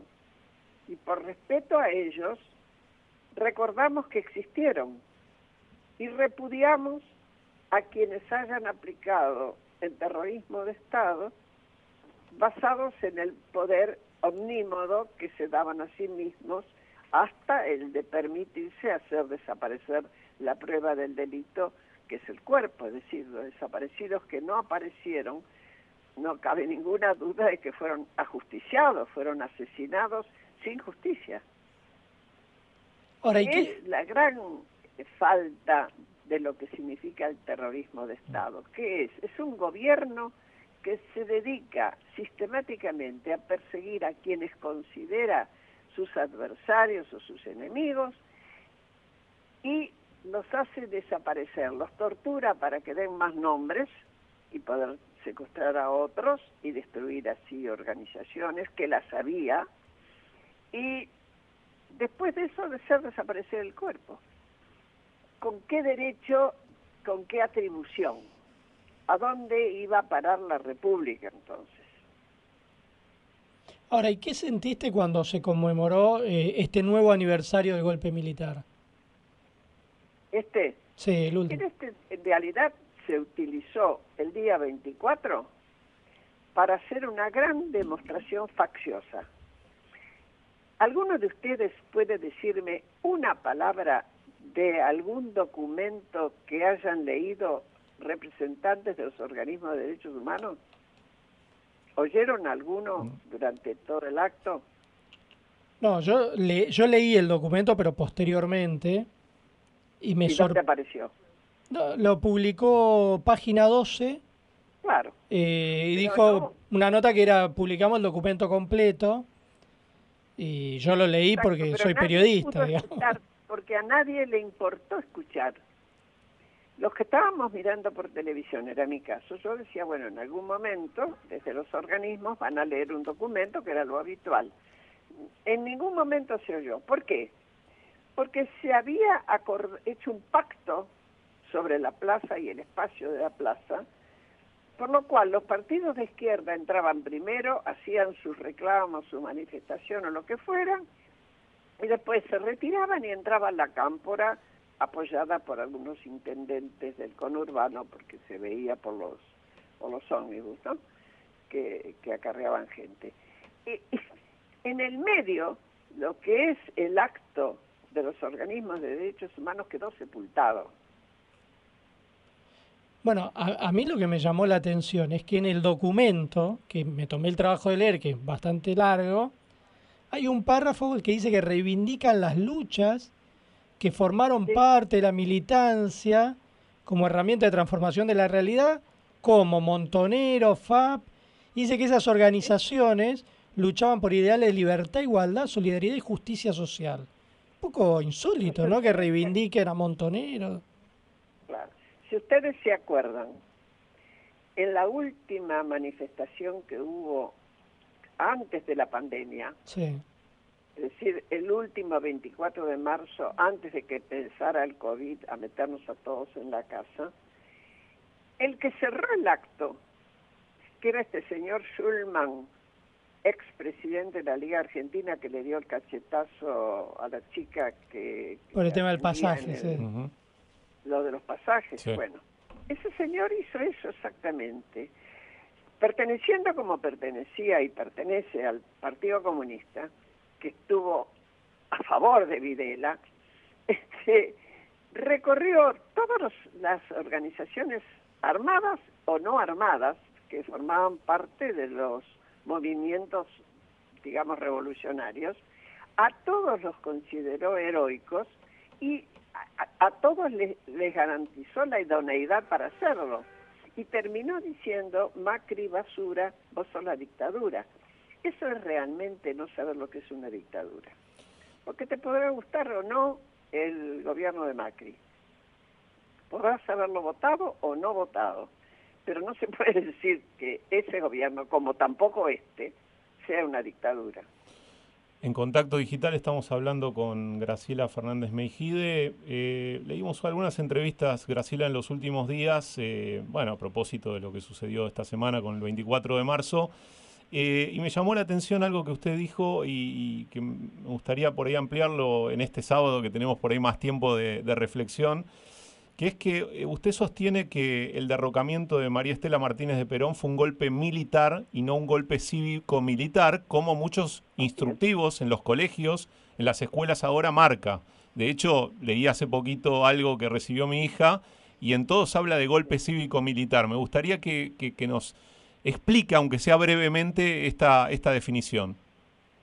Sí, para, para eso, y no ser tan breve, hay que inscribir en por qué se hicieron simultáneamente en muchos países de América Latina, unos antes, otros después, por ejemplo el de Pinochet fue antes que el nuestro, este, golpes de Estado hechos por militares.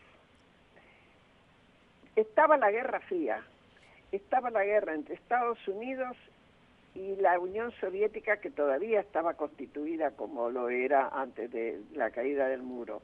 Y si ustedes se acuerdan, había estado la crisis de los misiles de la Unión Soviética puestos en Cuba apuntando a Estados Unidos.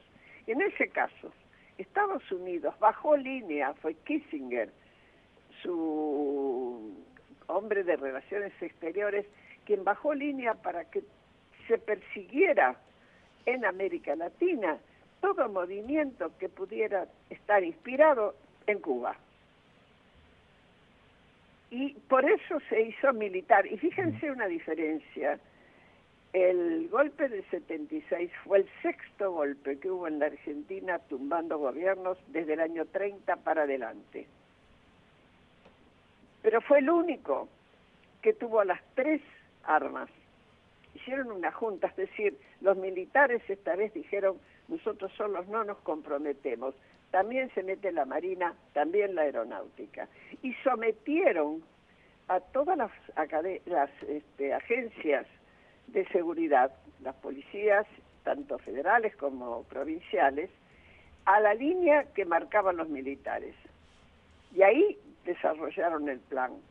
No, este, no, no, no había, a ver, si uno dice que existían ministros que eran civiles, sí, es cierto, José Martínez Dios, entre otros, era formó parte. Pero eso no es un golpe cívico-militar. Gobierno cívico-militar sí se estableció durante ese tiempo en Uruguay. Graciela. Donde era perseguido el Frente Amplio, ¿no? Sí. Y este, bueno, Graciela, es una diferencia. Eh, hablando de diferencias... Eh, los oigo mal.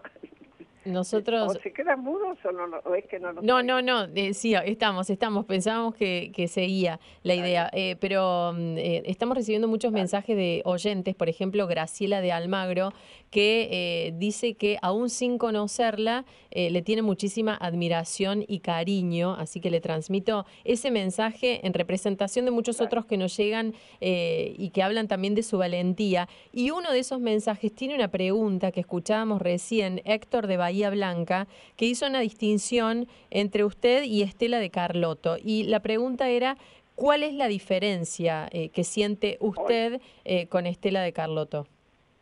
Bueno, la diferencia mía, tanto como Estela como con Eve, es que siendo figuras eh, representativas de lo que fueron organismos con más gente, porque ahora hay una cuestión este, biológica, nos estamos muriendo todas las madres de aquella época y abuelas, pusieron cuando el kirchnerismo asumió y recomenzó los juicios, pasaron a formar parte del kirchnerismo. Y hay que tener claro una cosa, muchachos, y Héctor de, de Bahía Blanca. Sí.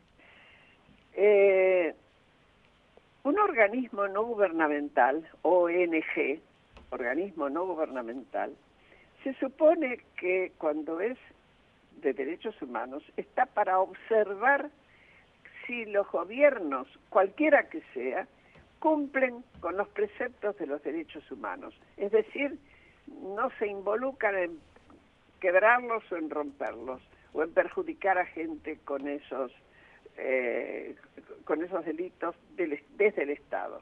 Ahora, en cuanto uno se adhiere a un partido político, una cosa es personalmente, ¿eh? pero cuando como conductor de una organización se adhiere totalmente a un partido político, se perdió la calidad de organismo no gubernamental. Te, te hago una... Es mi enorme experiencia. Te hago una última pregunta, porque estamos ya pasados de tiempo, eh, que tiene que ver con lo que le preguntamos a los oyentes. Eh, ¿Qué pensás sobre los cruces políticos que se generaron en las movilizaciones del 24 de marzo que hubo esta semana y si te sorprendió lo que dijo Máximo Kirchner, que los porteños votan a favor de los que quieren ocultar lo que hizo la dictadura militar. Yo de Máximo Kirchner, honestamente, conceptualmente nunca espero ninguna maravilla.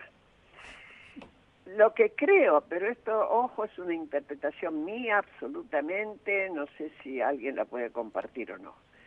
La situación hoy de gobierno no es buena, todos lo sabemos, lamentablemente, ojalá le hubiera ido muy bien, le hubiera ido bien a los argentinos, no es el caso, pero lo que hizo Máximo Kirchner con su discurso eh, enojado con los eh, porteños y al mismo tiempo diciendo el poder está, la gente está dentro. Eso es, está con nosotros. Yo creo que él se presentó ya como un próximo candidato. No sé si al 23, sospecho que no, sospecho que para la otra vuelta. Yo creo que ellos calculan que para el, el 2023 no les va a ir bien y tienen que pensar la posición con Alberto Fernández para poder presentarse después a alguien de su grupo a la siguiente elección. Me parece que esa es la, la movida. Creo que se equivocan, pero bueno, eso se verá ya, porque de si le va mal a la Argentina, no hay vicepresidente que se salve. No se puede decir, fue solo el presidente. Esto es un gobierno como cualquier otro, con presidente y, vicepresidente, en este caso una mujer. Y ambos son responsables de lo que pasa. Bueno, la verdad que bastante interesante. Eh, nosotros nos quedaríamos un rato largo más, pero la verdad que ya estamos con, con poco tiempo. Y, bueno. Y si, no, después vas a escribir un libro. Como siempre hacemos los periodistas. No, vos, vos sos la que sí escribe, que escribiste seis libros. Hay que, hay que decirlo. cuatro, cuatro, ¿eh? Cuatro, y yo, porque encuentro seis libros en Wikipedia. no es como los panes y los peces, ¿eh? Sí, no creas todo lo que dice Wikipedia. Yo me fui a Wikipedia a ver el... y, te, y nombraban seis libros, pero bueno, puede ser que cuatro libros. Ah, no importa. Bueno, no, te agradecemos muchísimo este contacto y también decirte que, bueno, que vos sos realmente un ejemplo para muchos de nosotros. Cuando fue esta semana el aniversario del golpe militar, lo, primero que a uno se le ocurriera era poder hablar con vos justamente para conversar de estos temas. Bueno, espero haber sido clara y, y bueno, y la verdad nunca es de uno solo la verdad es de todos y cada uno tiene su porción de verdad. Por lo tanto, nadie es dueño de los derechos humanos, nadie es dueño de la verdad. Bueno, Graciela, muchísimas gracias. ¿eh? Que les vaya muy bien. Bueno, un beso grande. semana y gracias por llamar. Gracias a vos. Hablábamos con Graciela Fernández Meijide, presidenta honoraria del Club Político Argentino. Contacto Digital, un puente entre las personas y los medios.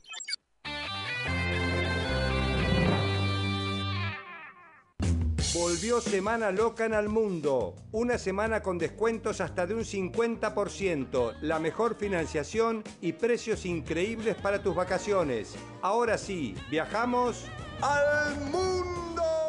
Buenas tardes, contacto directo. Tengo 71 años. O sea, lo que pasó después del golpe militar del 76, a mí no me lo contaron. Yo lo viví. Y la verdad que no da para ponerse a cantar y a bailar.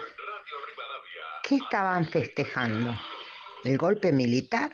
Realmente no es un día de festejos, un día de, reflexión, de dolor. Graciela de Bernal. Ingeniería electrónica, ¿y vos? Ingeniería en informática. Ah, eso es de programación, ¿no?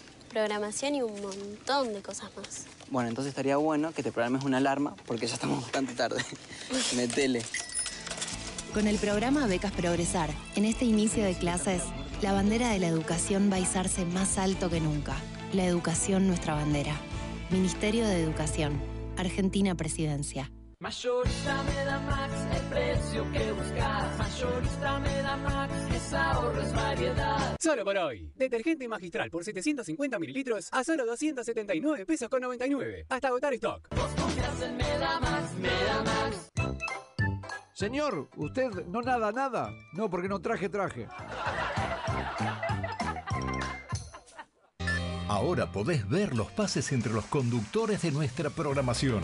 Ingresa a rivadavia.com.ar, cliquea en la cámara y listo. Entra, mirá y disfruta. Radio Rivadavia, AM630. Todo lo que pasa, todo el día. Si tuviera que elegir entre tener toda la energía que necesito, sentirme más linda o cuidar mi salud, elijo todo. 102 Mujer. Energía, belleza y salud todos los días. 102 Mujer. Pensado para vos, pensado para la mujer. Hasta el lunes en Coto, 80% de descuento en la segunda, llevando dos iguales en productos Pampers, conservas de fruta y desodorantes corporales. 70% de descuento en la segunda, llevando dos iguales en marcas seleccionadas de jugos en polvo, shampoo y acondicionador DAV y lavavajillas Sif. Y 3x2 en vinos finos, espumantes y champañas que podés combinar como quieras. Coto. Beba con moderación. Está prohibida la venta de bebidas alcohólicas a menores de 18 años. Aplican exclusiones mecánicas de los descuentos en www.coto.com.ar. Estrenaste parrilla y comiste de más. Estrenaste tu primer parcial y te duele la panza. Estrenaste ser abuelo y estás lleno de emoción.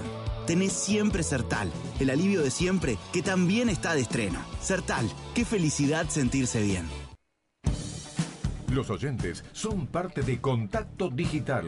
Déjanos tu mensaje por WhatsApp o en nuestras redes sociales. Contacto Digital, un puente entre las personas y los medios.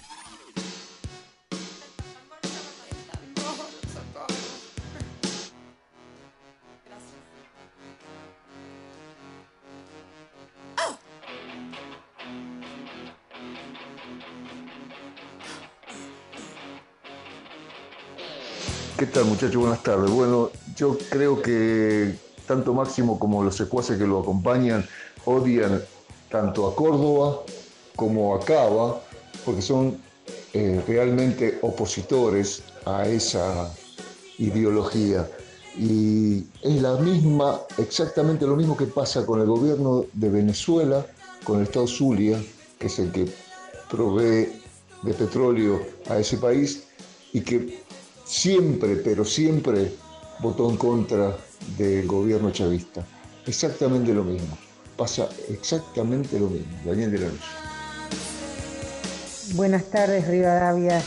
Realmente la Cámpora es un grupo sin valores de ningún tipo.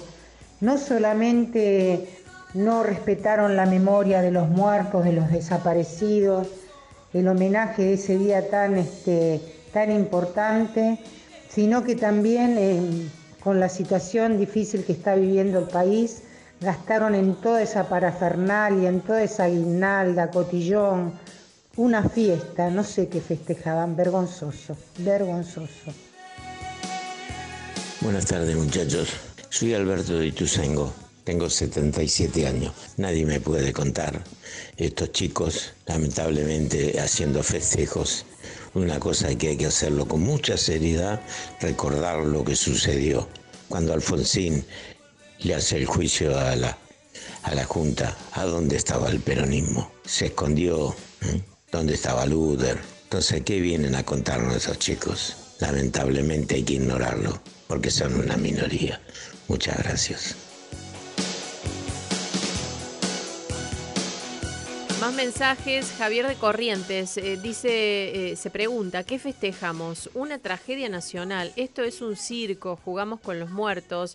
Eh, otro mensaje que dice, soy José de Villa Fiorito, tengo 56 años, viudo, dos hijos, en edad escolar y estoy sin trabajo. Mientras existe el peronismo, este país nunca va a salir adelante. Bueno, ojalá que encuentre trabajo, José. Con respecto a memoria, verdad y justicia, será verdad cuando se juzgue a los terroristas montoneros que causaron muchas muertes y están premiados por este gobierno. La verdad no se cuenta toda, dice Graciela de General Pico. Eh, un mensaje más de Cecilia Tocaya de Neuquén. Qué placer escuchar a Graciela, nos representa a todos los argentinos de bien. Felicitaciones por el programa brillante, nos dice Cecilia, muchas gracias. Hay muchísimos mensajes de Marta de Flores, de Juana de 9 de Julio, Silvina de Paternal, Osvaldo de Boido, Pablo de Urquiza, Lidia, Martín de Tigre, eh, Marita de Bahía Blanca, Walter de eh, Mar del Plata, Justo de Formosa, eh, leemos así algunos nombres con localidades porque nos escuchan de todo el país. Gracias a todos por los mensajes, los leemos a todos, aunque al aire es un poquito complicado. Sí, siempre es hermoso saber que están del otro lado. Siempre. Que participan activamente del programa y de todas las consignas, ¿no? Porque siempre, tanto la pregunta que hicimos al principio como después los distintos entrevistados. La verdad que es un placer saber que están estos oyentes del otro lado que es el mismo lado que el nuestro. Contacto digital de todos, así es. La información que necesitas para el fin de semana te la trae Sol Giorgetti en Contacto Digital, un puente entre las personas y los medios.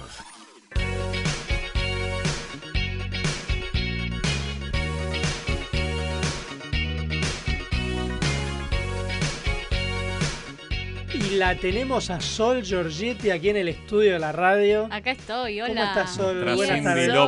Bailando Cindy.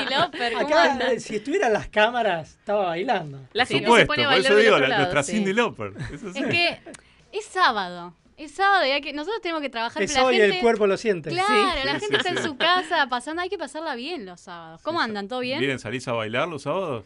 No, y ahora está complicado. Ah, Quedé un poco fóbica eh, post pandemia. Pregunto porque, digo, por la diferencia de edad. Porque no- eso me- iba a el decir, boliche es algo Sol- que me queda muy lejos. Sol es la más joven de la claro, mesa. por eso. Estamos ahí con Sol. No, no. Tampoco se rían tanto. No, es verdad igual, es verdad. Es verdad. Es verdad. Hay que decir que Cecilia cumpleaños mañana. Mañana. Sí. Pero no digamos si la nada quieren porque es mala saludar por las redes, Sí. eh, arroba Ceci Sí. Domínguez, ok. Ok, sí. Le ponen feliz cumpleaños. Apenas 25 años. Está bien. Tiene la misma Bueno, edad bueno, que bueno. Giorgetti. Sí. Bueno, tampoco Sol- tenés mucho más. No, para nada. Es verdad. Bueno, les cuento. Ah, eh, ¿Se acuerdan del, del sábado pasado? Voy a tomar examen hoy. Uy. El sábado pasado estuvimos hablando eh, de, de un libro de un, de un actor muy, muy conocido en nuestro país. ¿Quién se acuerda? Facundo Arana. Facundo Muy- Arana. Excelente este equipo. Gracias por prestarme el libro, eh, lo leí. ¿Lo Hice los leíste? deberes. Sí, sí, muy bueno, muy lindo. Muy lindo Eh, libro. Es Ay, ¿lo puedo. ¿Lo puedo pedir ahora? Obvio, claro Ah, que bueno, sí. El me libro lo es llevo rotativo, entonces. por supuesto. Bueno, finalmente no lo pudimos hacer, eh, la entrevista con Facu Arana el sábado pasado, pero pidió disculpas, les manda saludos a todos y en la semana pudimos hablar con él, así que tenemos su testimonio, tenemos, a ver, charlamos una charla hermosa, muy linda, donde nos contó un poco más de su libro. Le pregunté también sobre lo que estuvimos hablando el sábado pasado, el tema de la muerte, ¿no? El tema de- amigo, sí. Mi Exactamente amigo, Cali. de cómo, de cómo fue el proceso de escritura de este libro. Y nos decía esto, si les parece, escuchamos la entrevista. Dale. sacar su primer libro, La pluma de Cali. Hola Facundo, ¿cómo estás? Muchas gracias por estos Hola minutos. Sol, ¿cómo estás? Nada, por favor, un honor enorme. Bien, todo bien. Bueno, contame un poco, ¿cuándo empezaste a escribir? Bueno, escribir desde siempre, sobre todo dibujaba, de toda la vida dibujé. Y en el año 2005 fue la primera vez en mi vida que dije, nunca escribí un cuento, voy a escribir un cuento. Y me largué, y sabés que me encantó, pero además tenía muy claro lo que quería contar, y entonces salió enseguida el cuento.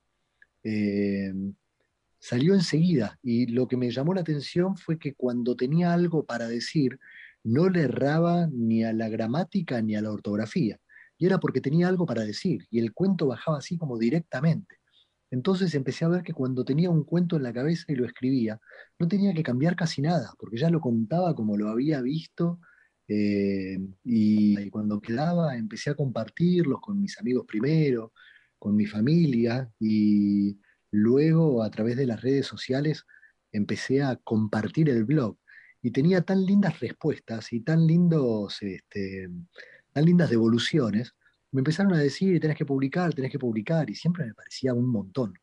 Y de golpe gente que respeto mucho empezó a decirme que tenía que publicar, y ahí arrancó un camino larguísimo, porque parecía que como que publicar era realmente muy difícil, y lo es, parece fácil, se supone que sea fácil, pero no es sencillo publicar un libro.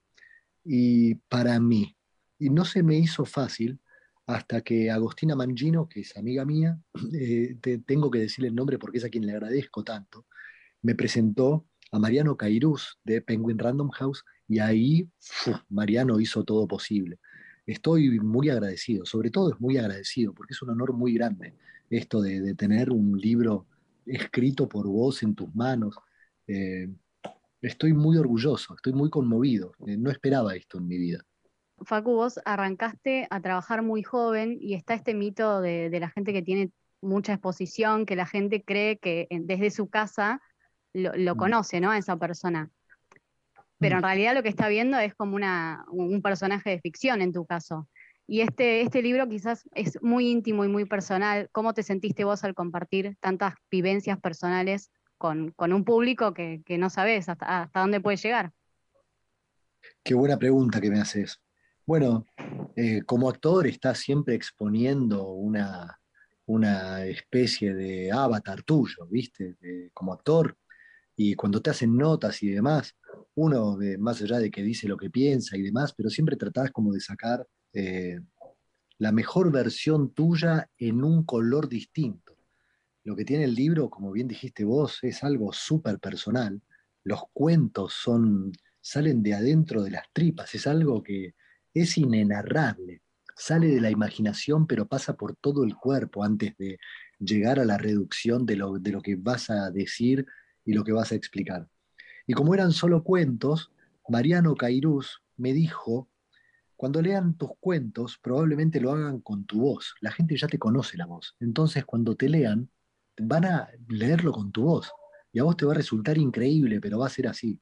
Entonces, sería muy lindo que vos en las primeras páginas, a modo de, como si fuera un cuento, pero que cuentes algo que tiene que ver con vos. Me pareció tan inteligente, me pareció tan lindo, y lo hice.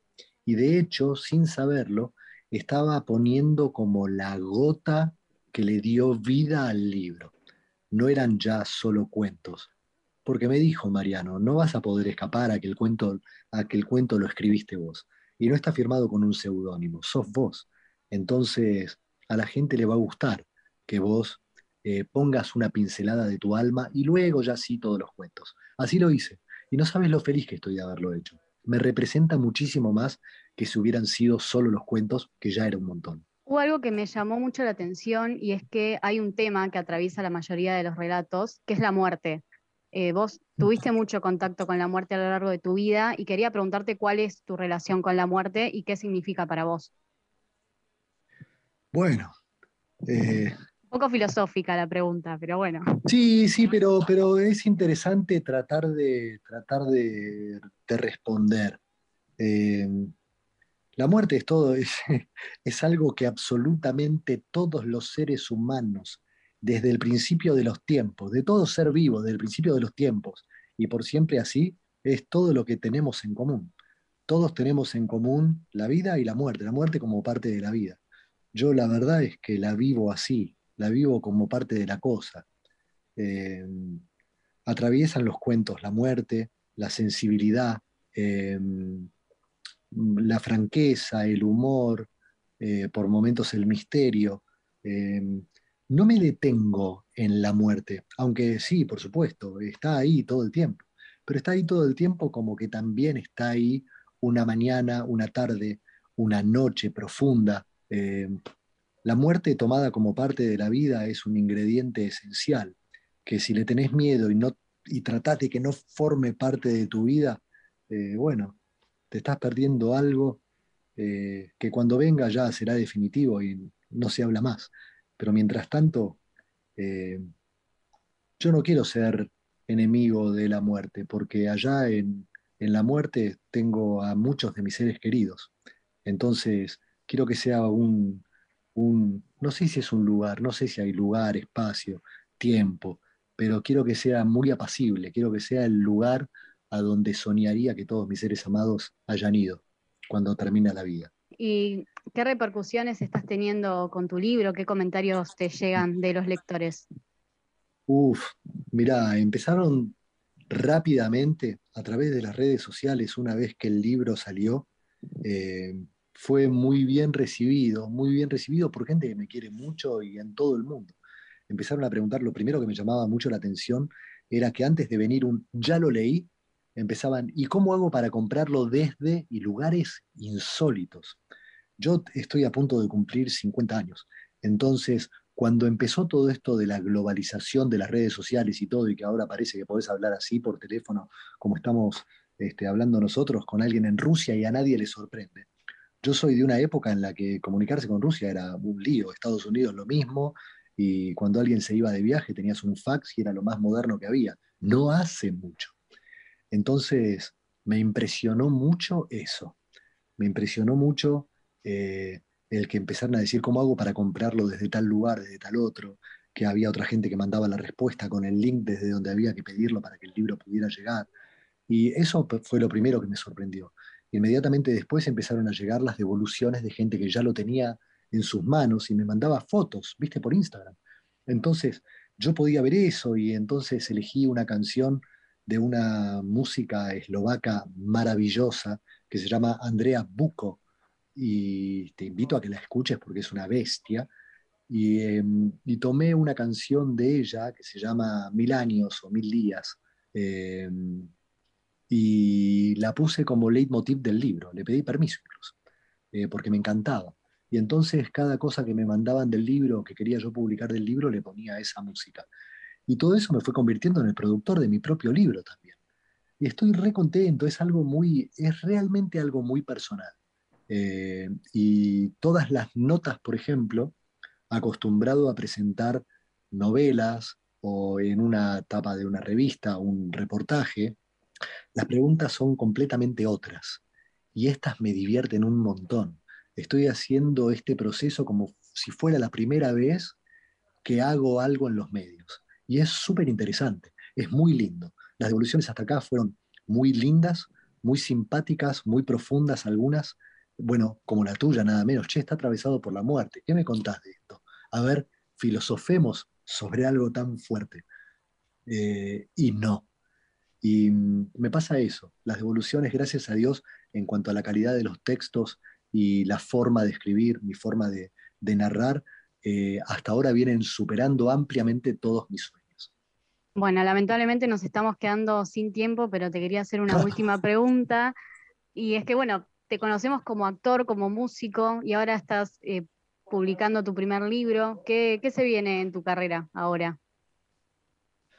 Mirá, lo que tiene de maravilloso es que me gusta escribir, me gusta actuar, me gusta la música, me gusta cantar, tocar, me, me gusta dibujar, me gusta, me gusta todo en el arte, me gusta mucho todo, me gusta todo, me, me encanta, me hace bien, me nutre, me copa.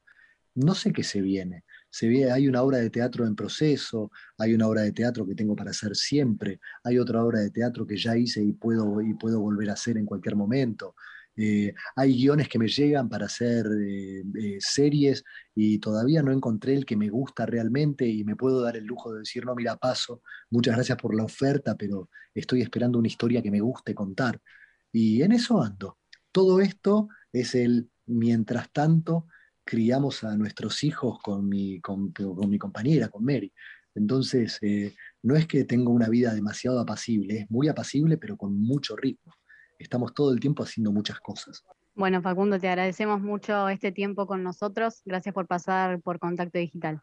Es un placer enorme. Muchísimas gracias a todos y agradezco para agradecerles a todos por acompañar este lanzamiento de La Pluma de Cali, mi primer libro. Bueno, interesante, ¿no? Facundo Arana, realmente. No me- perdón, no vi que estábamos al aire, chicos. Menos mal que no dije nada raro. No, no, pero fue una muy linda charla, la disfruté, la verdad que mucho. Sí, muy lindo el libro. Ahí, este, hay- es un libro de cuentos cortos y de relatos.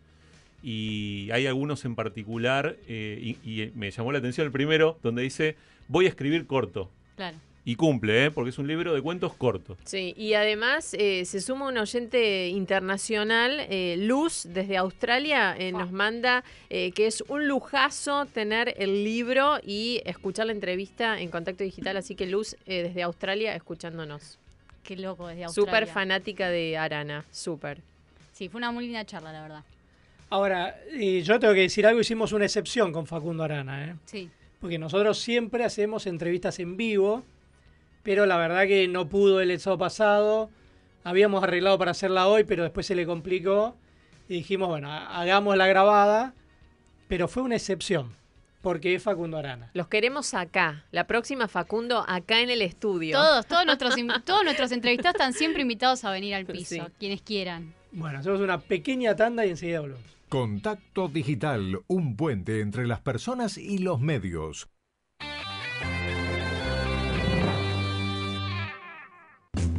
Volvió Semana Loca en al mundo. Una semana con descuentos hasta de un 50%, la mejor financiación y precios increíbles para tus vacaciones. Ahora sí, viajamos al mundo.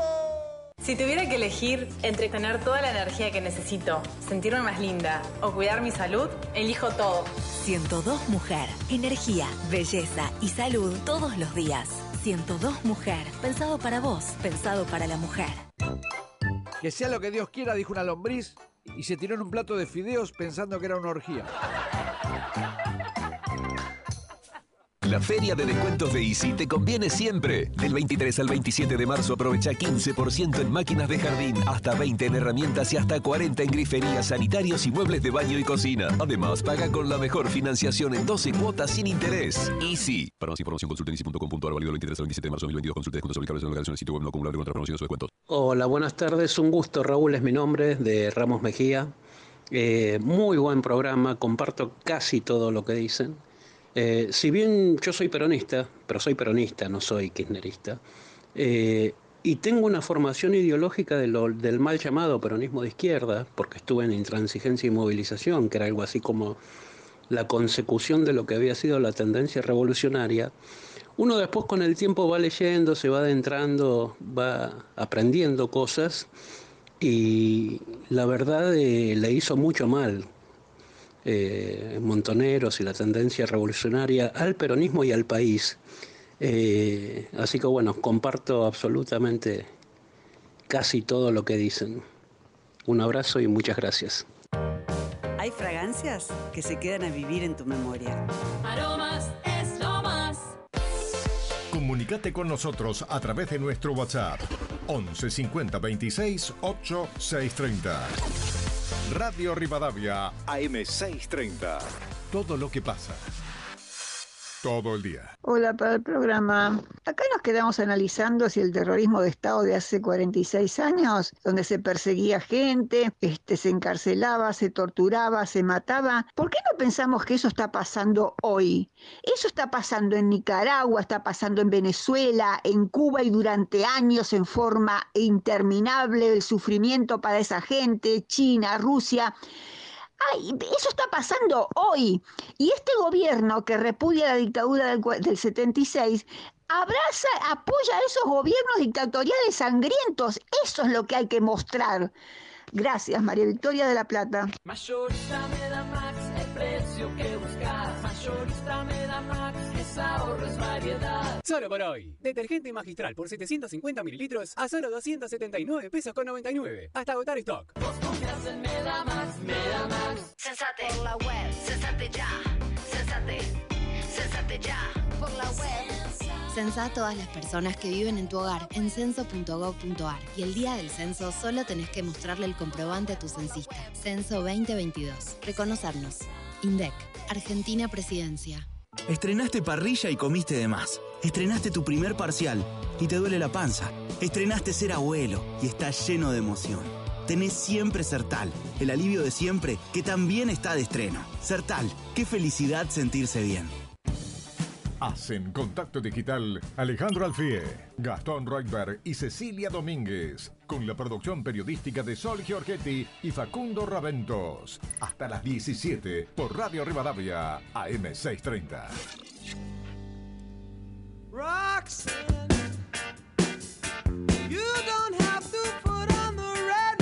Hola, Contacto Digital. Estoy muy indignada con esta mujer Fernández Mejide. Nadie salió a, Lo que se salió a festejar es la democracia, con todo el derecho y con todo lo que nos costó lograr la democracia. Se salió a festejar la democracia, pero no se salió a burlarse de nadie.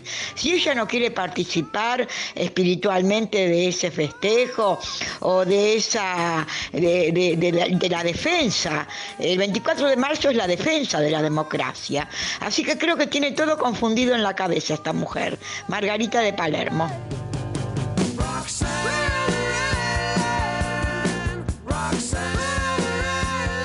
Hola, buenas tardes. Miguel de Bellavista les habla. Eh, Qué, qué triste es que hayan reconocido a los montoneros y le hayan dado una subvención, según ellos, que defendieron la patria. Como a Nacha Guevara por exiliarse también le hicieron reconocimiento, según económico. Y los soldados clase 54 y 55 que combatieron contra la guerrilla nunca se acordaron de ellos. Es muy triste este país que sea así con esas diferencias.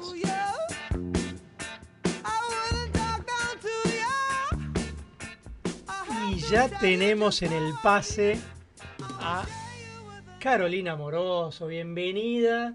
Porque no te vimos la semana pasada. No nos vi, Nos o sea, fue- yo antes. entré tan rauda y fugaz a Nosotros este salimos por otra y puerta. salieron por otra puerta, Sí. que es algo que después me enteré que fue un pedido de Gastón Reutberg. Apa. Portales, Apa. portales. Encontramos muchas puertas acá en Rivadavia y vemos la manera de escaparnos antes de que nos tiren La- tomates. Las puertitas de arriba. Y también tenemos a Adriana Amado. ¿Qué tal? ¿Cómo? ¿Cómo les va? Yo tampoco los vi la semana pasada. Y Osvaldo Bazán, bienvenido acá después del COVID. ¿Qué tal? ¿Cómo les va? Yo tampoco los vi la semana pasada, pero los Huyeron, huyeron los tres, los tres huyeron. ¿Qué pasó, chicos? No nos vimos. Bueno, eh, ¿qué, qué país, ¿no? que, digo, mi conclusión después de una semana de regreso. ¿Qué país, no? Lo que pasa es que, pase lo que pase, igual siempre vas a estar discutiendo una interna peronista. Eso, esa es su cierta estabilidad en un marco de inestabilidad constante, ¿no? Sí, yo creo que es lo que vos decís, qué país, pero el tema es que todos los años decimos qué país y, y mientras tanto pasan cosas, ¿no? Porque si Ujú. fuera eh, una broma esto, Sí, eh, pero bueno, mientras tanto hay inflación, ¿no? Hay desocupación y, y el tema no pasan los gobiernos y no no no cambia. Y mientras tanto les damos los mejores años de nuestra vida. Eso Claro, es lo triste. sí, No es que se los demos, nos los quitan. No nos quitan. Y Carolina, ¿cómo ha sido tu regreso a la Argentina? Tengo la sospecha de que hay una parte de mí que no regresó. es un poco algo que de lo que hablábamos el- el- en el programa pasado, pero entiendo que en estos casos sucede algo, algo de ese orden.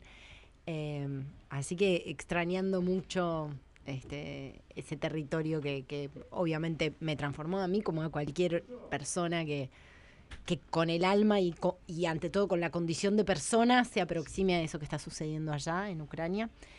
Así que bueno, este regreso ha sido en- entre el extravío normal eh, y, la, y cierta nostalgia. ¿no? Y el de- corazón que sigue estando Sí, allá en sí, Ucrania. Sí, sí, creo que sí. Pero te vas acomodando, Caro, cuesta, Eh, porque al principio me acuerdo que el primer día, al día siguiente eh, que te vi por la tele, eh, estabas todavía como muy conmocionada, al menos se te veía así, ¿no? En la mirada se podía ver eso.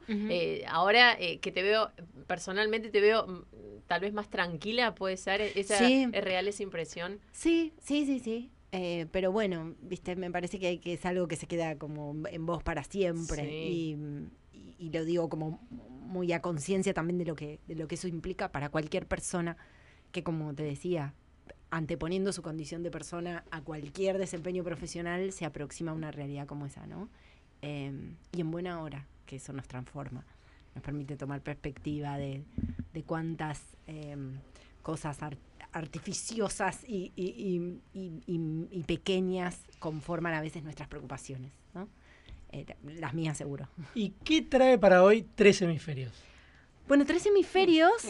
eh, Aparte de traer a los tres hemisferios, Aparte que están hoy acá en el estudio. Por primera vez en más de un mes. Sí, Sí, eh, por primera vez en más de un mes a los tres juntos, que además aprovecho para agradecerles a mis compañeros que me han hecho mucho el aguante en, en- en- durante la cobertura. Y tampoco nos quedaba otra, así que. Tampoco les quedaba otra, o sea, han sido forzados a venir acá a hacer aguante. Eh, a ver, tenemos, vamos a estar hablando con eh, Arturo McField Yescas. ¿Saben quién es? Quizás no, no les suena tanto por su nombre propio, pero les va a sonar si les digo ex embajador de Nicaragua ante la OEA. Ah, Va a estar charlando con nosotros. ¿El que desertó? El que desertó. El que denunció que en su país hay una dictadura. En el contexto de la Organización de Estados Americanos va a estar charlando con nosotros. Y nos parece una conversación importante porque hemos hablado mucho sobre los pueblos que están luchando y resistiendo para ser libres. Y quizás hablamos poco sobre los pueblos en América Latina que están poniendo la sangre de sus hijos, literalmente la sangre de sus hijos, por su libertad. Así que vamos a estar hablando de Nicaragua. Bueno, y Contacto Digital ya se retira. Hoy estuvimos en la conducción Gastón Reutberg, Cecilia Domínguez y quien les habla Alejandro Alfie en la producción periodística Sol Giorgetti, Facundo Raventos y Eric Spolsky.